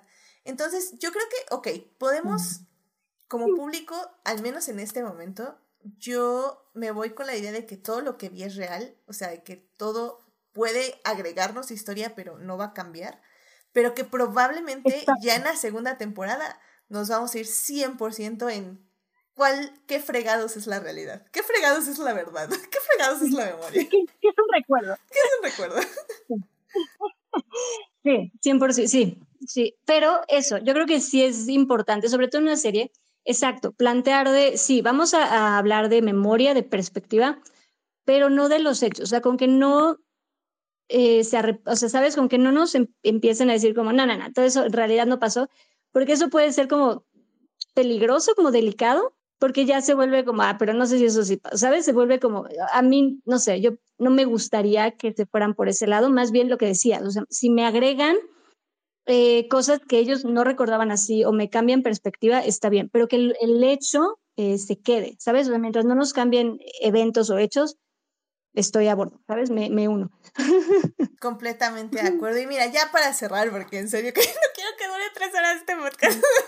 este, yo sé, yo sé, yo sé, pero um, ya para cerrar, eh, Rápidamente, y Tori en el chat nos está diciendo, eh, quizás me equivoque, pero creo que a Louis le quieren dar más protagonismo cuando pasen a los demás libros y Daniel siento que lo están funcionando con David. Yo creo que fue real, pero hay detalles que dan vuelta a ciertas situaciones. Eh, de hecho, también Nicole Tori nos decía que le gustaría que Louis fuera el protagonista de todas las siguientes historias. No sé cuál sea el plan de EMC. Evidentemente la siguiente temporada también tiene que ser desde el punto de vista de Louis porque seguimos adaptando entrevista con un vampiro que es el libro de Louis. No sé cuál sea el plan de EMC de terminar entrevista con el vampiro y empezar otra serie, serie que se llame El Estado del Vampiro.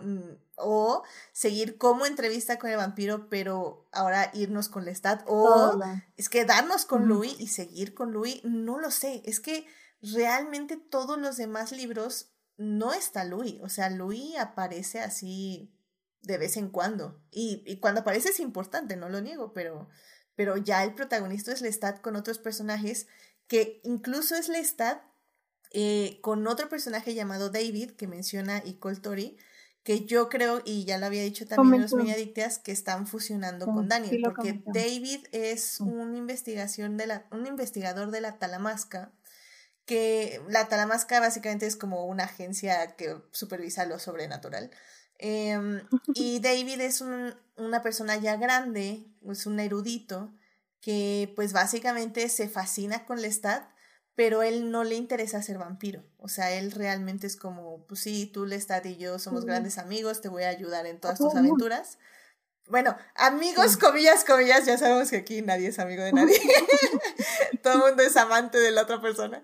Pero bueno, eh, eh, este David sí es como, ok, quiero, me encantas, te amo. Sé que nunca va a pasar nada entre nosotros porque una, yo ya estoy muy grande para andar con estas tonterías. Y dos, pues tú eres un vampiro y a mí no me interesa ser un vampiro. Em, es que y, ah, y, al final del día Lestat hace lo imperdonable, que es que lo convierte en vampiro porque quiere que, no lo quiere, que no quiere que se muera, literalmente. O sea, es como, es Lestat siendo lo más egoísta que puede. Y, y creo que sí, em, David se convierte en un investigador porque Daniel, les, o sea, como les comentamos, Daniel queda tan mal que incluso cuando Armand lo convierte por fin en vampiro, o sea, queda muy mal de su mente, porque ya de por sí el pobre ya estaba muy mal en todos los aspectos. Entonces David es como una persona más este centrada y más como lógica y si unen a David con Daniel no me extrañaría, pero eso quiere decir que le tienes que quitar el tal vez el romance con Armand y ponérselo con Lestat, o tal vez ya no ponerles ninguno. Ay, sabe, ya, ya, sí. Pero sí, lo, justo, creo que lo pensamos, justo en, creo que en el último, eh, cuando estamos viendo el, el, la reacción en el último capítulo, lo mencionamos, porque pues sí, sí es una posibilidad que no está, o sea, está interesante, o sea, no, sí, sí, lo quiero ver porque estaría muy feo que, que me maltraten a mi, a mi daño, pero pero algo tiene que pasar con Daniel, o sea, sabemos que algo tiene que pasar con Daniel. Entonces, a lo mejor sí lo unen con, con David y a lo mejor conoce a Lestat y pues no sabemos, no sabemos. Pero sí puede ser, o sea, sí, realmente sí es una posibilidad, la verdad. O sea, sí lo veo factible. Sí. sí lo veo como algo factible. Sí, sí, sí, dice, y Coltori dice, con David me confunde el fandom, algunos lo odian, otros lo aman. Eh, sí, estoy de acuerdo. Eh, a mí lo que me duele con David es que es un personaje que se hace súper interesante, pero en cuanto Lestat lo convierte, lo convierte en vampiro, como que Anne Rice ya no sabe qué hacer con él y nada más lo pone como literalmente de reportero a, escribir la historia de otros vampiros. y ya, o sea, y, y es como, bueno, ya me aburrí de David, me voy con Louis otra vez. Entonces, así como. a lo mejor. Y mira, yo sí creo que algo tiene que pasar con Daniel, o sea, sí creo que algo tiene que suceder, porque pues nos quitaron mucho de su historia como para dejarlo así, o sea, creo que sí tiene que pasar algo interesante con Daniel, a lo mejor en flashbacks, o sea, también a lo mejor eso que estamos diciendo, a lo mejor algo pasó que él de plano bloqueó, borró, y a lo mejor algo pasó en, en flashbacks, o a lo mejor va a pasar ya ahora, ¿no? O sea, ya que él es grande, que puede ser, porque de nuevo, nos cambiaron timelines, o sea, realmente la entrevista acabó, o sea, lo que conocemos, eh, no, de nuevo, Daniel, este Daniel que conocemos, Daniel Grande, Daniel de la serie, no sabía lo que había pasado con, con Lestat, no sabe lo que va a pasar con Claudia todavía, porque todavía no se lo cuentan. De hecho, literal, eh, bueno, Armand, yo le iba a decir Rashid, pero bueno, Armand le, le dice, es que no sabes, o sea, solo has escuchado la mitad de la historia. Entonces, eh, sí, no, no sé, porque quiere decir que incluso en la entrevista previa, o sea, en la primera entrevista, como nos mencionaron, en, no, de nuevo, no concluyó como nosotros sabemos que terminó. Entonces, igual algo pasa ahí que todavía no nos han platicado y que ahí puede estar la historia interesante de Daniel, o de nuevo, lo dejaron para ahorita lo dejan como solo como el periodista que está escribiendo, pero no creo, porque de nuevo nos quitaron muchísima historia de Daniel como para dejarlo así, nada más como, no, ahora nada más es, es, es escritor. No, y, y es que no puedes dejar a Daniel solo así, o sea, Daniel sí es exacto. un personaje importante de las crónicas importante, Exacto es muy trágico, pues algo nos sí, tienen que dar. pero es importante. O sea. Es importante. Sí, algo nos tienen que dar con Daniel. Entonces, Incluso a lo mejor Daniel sí pasa algo con Kasha. O sea, en el momento en la Reina sí. de los Condenados, vea, bueno, no, no recuerdan a Kasha porque dicen que ven como, como que se les quedó en su mente un halo de luz o algo así. Pero, o sea, está ahí cuando mueren todos los vampiros, básicamente, y Akasha llega y bla, bla, bla, es todo el show.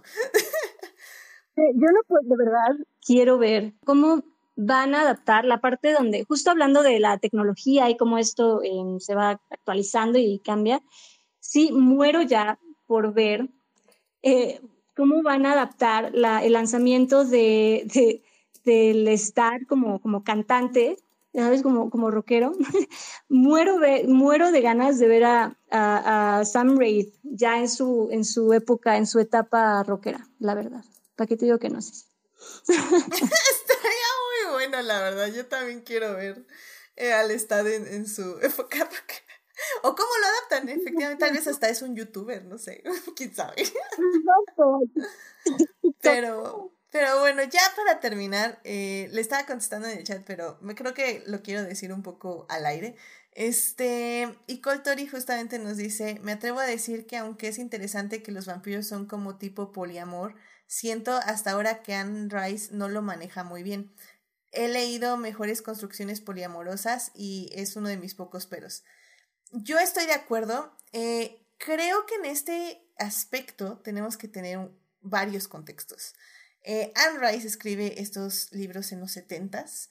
Eh, Anne Rice eh, no escribe explícitamente, o sea, como estos dos personajes se besan, o sea, no lo escribe así, pero es una por la época, eh, dos, pues porque efectivamente, pues quién la iba a publicar si iba escribiendo ahí, este, poliamor entre hombres, más hombres, entre más hombres que mujeres, porque realmente todos sus personajes son masculinos.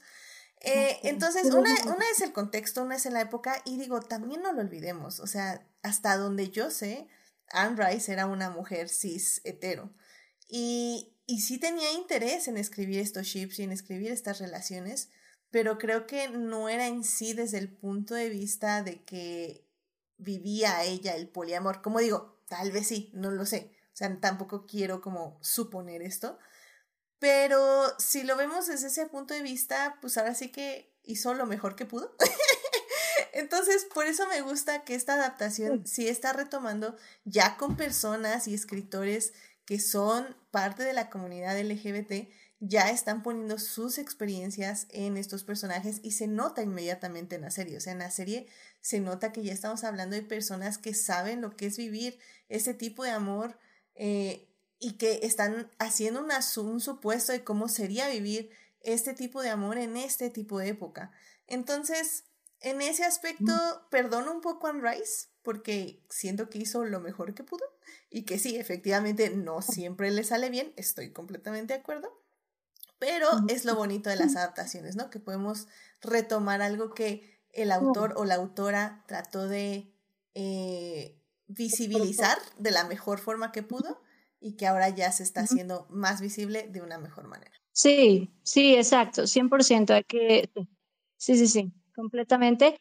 Y, y, exacto, lo que dices, y justamente por eso se agradece la, la adaptación, porque ya con otra eh, visión, ya con otra, pues sí, ya en otra época, pues podemos, podemos hacer esto, podemos darle otro contexto y volver a, ¿sabes? Poner otra, pues sí, verlo con otros lentes, darle otro, otro contexto a la misma historia, mismos personajes que, pues que de alguna manera queremos, pero vamos a, vamos a actualizarlos, vamos a cambiar un poco eh, su visión, su forma de ser.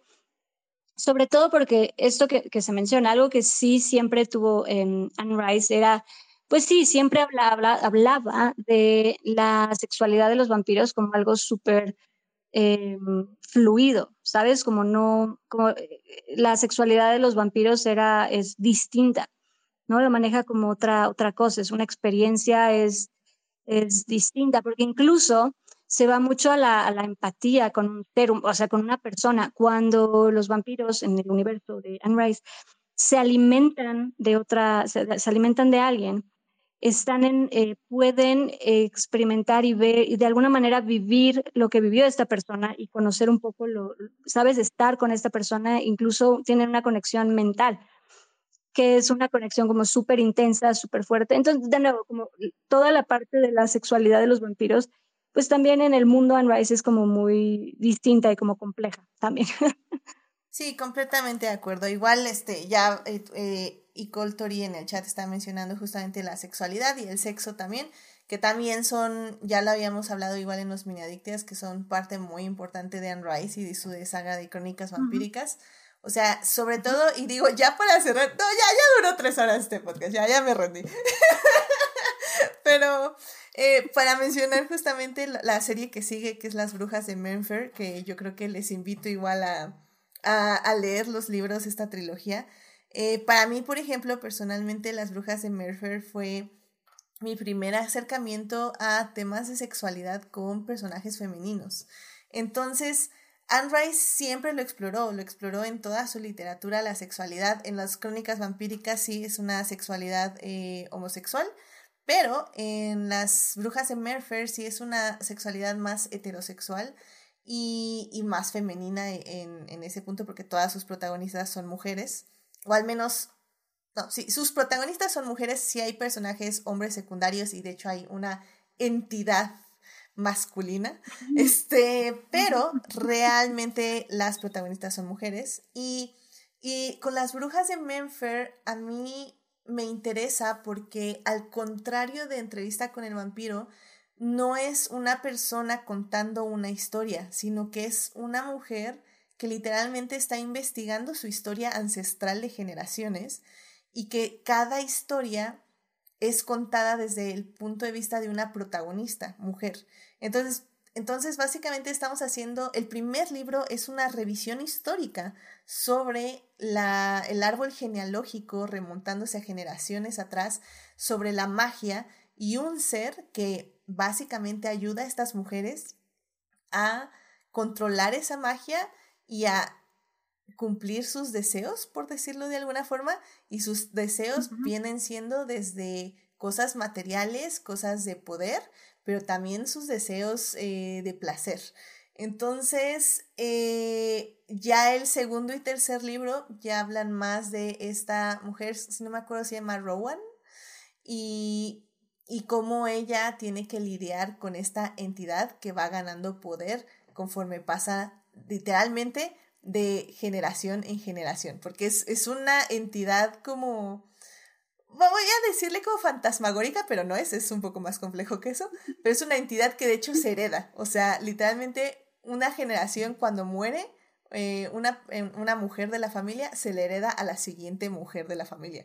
Entonces, es súper interesante, me da mucha curiosidad saber cómo lo van a adaptar y, y, y tengo un poco de miedo porque, como digo, las brujas de Mercer sí toma, toca muchos temas más sexuales y más de eh, experiencias femeninas, pero creo que si lo hacen bien va a ser muy, muy interesante, definitivamente. Sí, además, justo por lo que se mencionaba en, el, en las crónicas vampiras, en el mundo, en el universo de Anne Rice, es agradable porque, como dices, mucho, o sea, la mayoría de sus personajes, de sus protagonistas son hombres, son masculinos.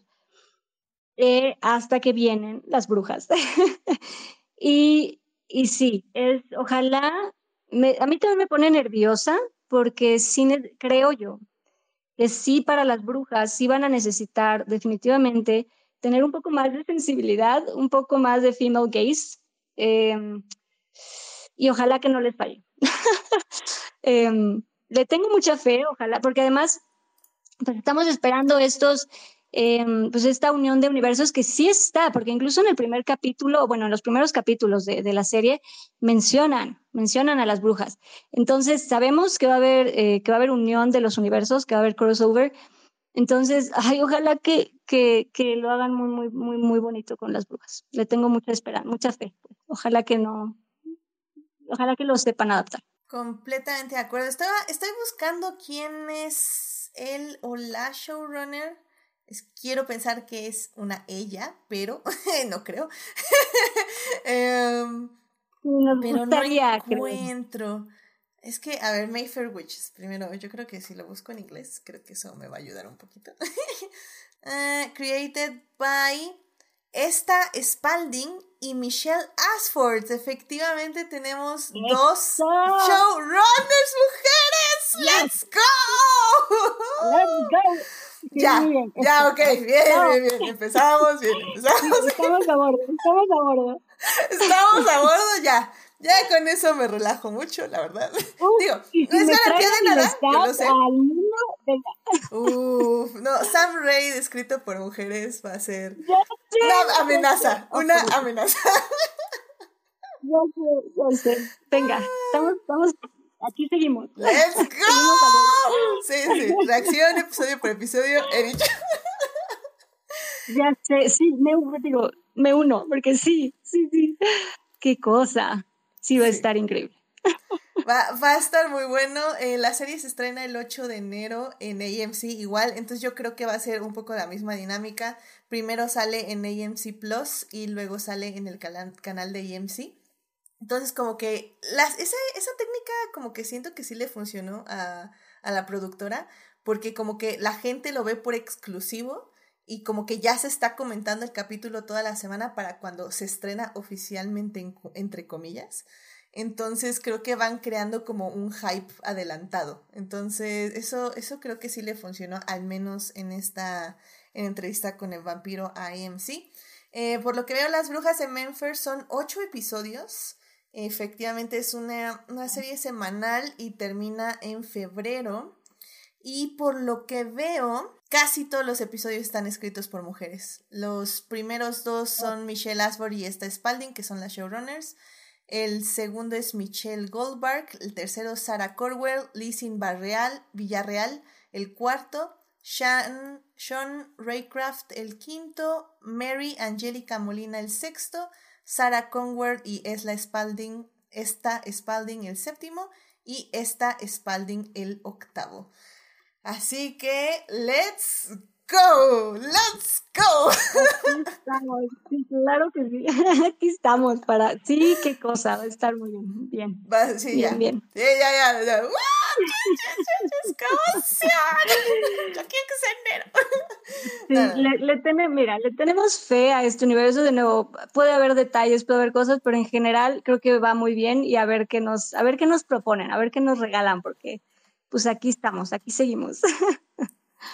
Sí, estoy, estoy, estoy, estoy, estoy de acuerdo. Em, ya por último, nada más, igual el último comentario de Icoltori eh, dice, em, eh, dice que también, dice, también creo, diría igual por la época y cuando nació Anne Rice hay cosas que siento que los libros no envejecieron muy bien, no lo digo tanto por el tema de la edad, que, eh, que eso en contexto histórico muchas relaciones eran así, sino cosas como la convención David, la conversión David a vampiro y el cambio de cuerpo en un hombre de otra etnia, entre otras cosas. Sí, como digo, todo el asunto de David, eh, para quienes no han leído los libros, es como súper tóxico, es Lestat en su peor momento, y es David como así como te odio Lestat y no te voy a hablar como por años por lo que me acabas de hacer, pero al final del día te amo, así que que le así como, David, te odio. Pero sí, y como decimos, creo que ya lo, lo remarcamos ahorita, eh, Rice eh, creo que hizo lo que pudo con las mejores intenciones.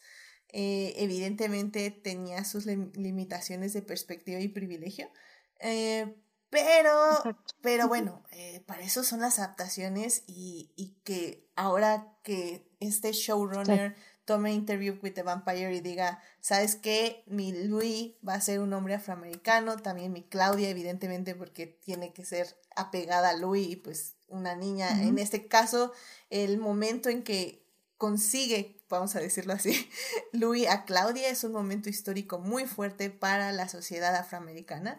Entonces, eh, me parece exquisito lo que haya hecho, lo que hizo, lo que hizo con Armand también me parece exquisito, le va a dar mucho contexto, mucho sabor a su personaje y, y pues nada, y esperemos que pase lo mismo con las brujas de Menfer definitivamente.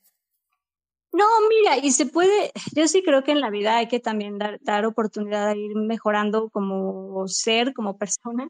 Y yo sí creo que, por ejemplo, si Anne Rice viera, yo creo que sí le gustaría la adaptación, o sea, yo creo que sí le gustaría esta, esta propuesta, porque además eso, creo que sí era alguien que iba, mm, que fue cambiando mucho, lo, lo, lo mencionábamos, y creo que en sus libros se va viendo cómo fue, fue pues, evolucionando su, su, pues sí, su desarrollo como, como persona.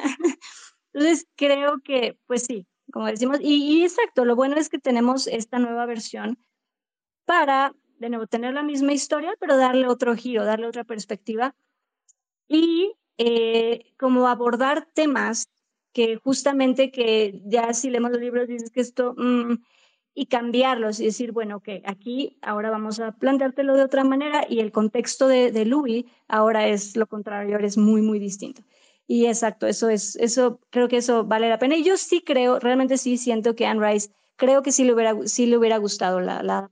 Sí, de hecho, uh, si no mal recuerdo, Anne Rice sí supervisa los guiones eh, para esta temporada. Eh, fallece ya que la serie está en producción.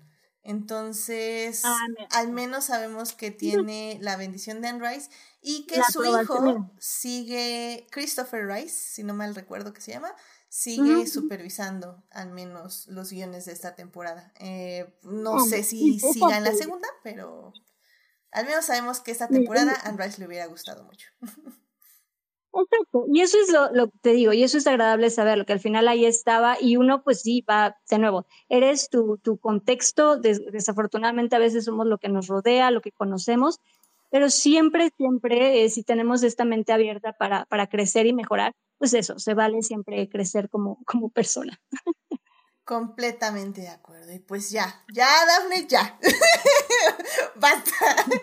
Fueron siete mini adictias y un adictia visual de una hora. Digo, de tres horas, ojalá fuera de tres horas. Ya, no podemos más que decir que hablamos lo que teníamos que hablar de entrevista con el vampiro. Aún así puedo decir que nos podíamos echar otra hora, tranquilamente. Pero en fin. Eh, así, así es esta vida. Así que bueno, pues ya con eso, querido público, llegamos al final de este podcast. ¡Wow! Pero en fin, ¿no? Muchísimas gracias, este, Dafne, por venir. En serio, de nuevo, muchísimas gracias por, eh, por estar aquí en todos los mini adictias todas estas semanas. Realmente fue una experiencia muy, muy divertida que no había hecho antes. Y, pues no sé, o sea, muchas gracias por, por estar aquí en los, en los, en los podcasts. No, pues muchísimas gracias por, pues, por tenerme y pues yo de verdad con todo gusto siempre, y lo comentábamos el, el, en, el, en el último mini adictia, es, es, siempre agradable y divertido como ir, ir viendo capítulo por capítulo y descubriendo cómo va desarrollándose tu relación con el, con el programa, pues con, con alguien y compartirlo está padre, está, está, está divertido, siempre es agradable. Y digo, nada más rápido, perdón, para, para creo que el, el nombre de, del hijo de Anne Rice es Christopher. Christopher, nada más me quedé con él. Christopher, dije Christian, sí, Christopher. Sí, ya, yo sabía que era una C, había una C por ahí. Este, no, pero sí, de verdad, yo también, muchas gracias. Y pues yo, ya sabes que yo aquí, yo aquí encantada, la verdad. no, muchísimas, muchísimas gracias. Este, y Cole Tori dice que quería más teorías, pero que bueno, pues ya, gracias, Ibai. sí, yo, yo sé, mira, sí. ya sé, pero ya, ya, ya se acabó. Esto, esto, sí, ya, ya es, este, no puede durar esto más que un, episodio de Havel. ¿Qué le vamos a hacer? Pero bueno, eh, muchas gracias por escucharnos. Está oculto en la casa de Armand, ya dije. Pero yo digo que va a llegar a salvar el día, claro que sí, va a salvar pero tiene que llegar. Tiene que llegar a salvar por favor. Pero bueno, Daphne, Muchísimas gracias por venir. ¿Dónde te puede encontrar nuestro público? Eh, pues yo estoy en Twitter, en Instagram como Dafne Benítez. Ahí me pueden, por ahí me pueden encontrar. Em, no, la verdad no, no estoy tan, tanto, o sea, no publico tan seguido, pero, pero si me contactan, si me escriben, pues ahí, ahí estoy. Perfecto, muchísimas gracias. Y pues ya saben, a mí me pueden encontrar en HT Idea donde hablo de este Interview with the Vampire, Hannibal, que también hay muchos paralelos con esta serie que ya no pude decir, pero Hannibal, definitivamente si les gusta Interview with the Vampire y no han visto Hannibal, vayan a ver Hannibal ahora mismo, sus tres temporadas están en Prime Video ahorita, así que les va a encantar, 10 de 10, excelente servicio, créanme, créanme, en el hiatus de esta serie, vayan a ver Hannibal definitivamente. Y hablo de Our Flag Means Dead y de Lewis Hamilton, ocho veces campeón del mundo, que ya la Fórmula 1 se termina este fin de semana. Tristeza mil, Hamilton casi gana el Gran Premio de Brasil si no fuera por una persona horrible que lo chocó, pero eh, quedó en segundo lugar y estamos muy felices con el 1-2 de Mercedes. Así que bueno, ya saben, más de eso en mi Twitter. y ya saben, bueno, suscríbanse al canal de Twitch para que les avise cuando estemos en vivo los lunes y en los lives. Y nos acompañen en el chat como Sofía y como Icole Tori. Muchísimas gracias. Este, ahora sí que ahí estuvo comentando muchísimo. Eh, gracias por estar aquí acompañándonos en vivo. Y bueno, ya saben, los miércoles estaré en el chat de YouTube a las 9 de la mañana para volver a hablar de entrevista con el vampiro. En la primera parte, ahí voy a andar por si quieren pasar a saludar. Asimismo, muchas gracias de todo corazón a, nuestros, a nuestras mecenas Adicties, Adnan, Fernando, Héctor y Simena, quienes nos acompañan junto con nuestros adictias Juan Pablo, Melvin y Saulo en el Patreon del programa. Vayan a Patreon, queridos escuchas, y chequen los beneficios que les damos por apoyar más activamente el programa, que incluyen todos los programas sin editar, todos los mini adictias de entrevista con el vampiro. Ahí están completitos en el Patreon. También muchas gracias a quienes nos oyen durante la semana en Acast, Spotify, Google Podcast y en Apple Podcast. Este programa está disponible ahí a partir del miércoles en la mañana. Saludos a Belén, Dimelsa, Jessica, Joyce, Julián, Julio, Marcela, Luis, Pamela, Sebastián, Taco de Lechuga, Uriel Botello y Vane, quienes son parte del Team Diferidos. Si quieren más de Adicta Visual, estamos en Instagram y en Facebook pues ahí con cosas porque reseñas todavía no regresan. Lo intenté este fin, pero realmente volver a escribir reseñas después de dos meses de no hacerlo es difícil. Yo espero que ya este fin regrese con las reseñas. Es, difícil, sí, sí, sí, no, no me lo esperaba, pero no me salían las palabras. En fin. bueno, pues que yo publico la siguiente semana, ya se los comenté, eh, sí, Wakanda Forever, este, ¿cómo? Ay, se me fue, ¿cómo dicen? Eh, ¿Cómo dicen? Lilik, Lilika, bueno Luego les digo ahí. Pero bueno, voy a hablar de Wakanda Forever. Necesito gente que haya visto los Enemies to Lovers aquí porque necesito hablar de ello. Así que a ver quién gusta venir a hablar de Wakanda Forever. Mientras probablemente, no sé si el jueves van a hablar en crónicas de Wakanda Forever, pero si hablan de ella yo voy a estar por ahí. Y luego dentro de dos semanas o una semana voy a estar en plano secuencia para hablar en ese podcast de la película. Así que sí, no, no voy a dejar hablar de Wakanda Forever porque la amé, la amé, la amé y voy a hablar mucho sobre ella porque necesito hablar sobre ella. Pero bueno, en fin. Y se va a estrenar en alguna plataforma, ¿no? Eventualmente. Sí, en Disney Plus yo creo que en un mes y medio va a estar ya en la plataforma. Un mes y medio, máximo dos, así no, sí falta. No tarda mucho. Yo creo que hasta estreno de Año Nuevo, ¿eh? Así, Wakanda Forever en Disney Plus. Sí. Sí, no, pero vayan, vayan y apoyen al talento mexicano, claro que sí. No, sí, sí. Oye, sí hay, sí, sí hay talento, la verdad sí, literal, sí hay talento mexicano, está muy mucho, bien. y mucho talento, o sea, no es una persona, son muchísimas personas que incluso detrás de cámaras yo creo que hubo muchísimas personas de México dando todo el contexto de la cultura maya. Creo que, por lo que entendí, mezclaron dos culturas, fue la maya y no me crean mucho, pero creo que fue la mixteca. Pero bueno, eh, la verdad creo que se hizo muy, muy bien, así que bueno, ya. Vámonos. Pero, en fin, eh, el próximo lunes ahí les voy a tener todos los latos de Wakanda Forever, así que vayan a ver al cine y pues hablamos de ella el próximo lunes. Muchísimas gracias, Daphne, por acompañarnos en este programa. Que tengan una linda semana, cuídense mucho y pues nos estamos escuchando. Bye, Daphne. Muchas gracias. Bye, gracias. Bye.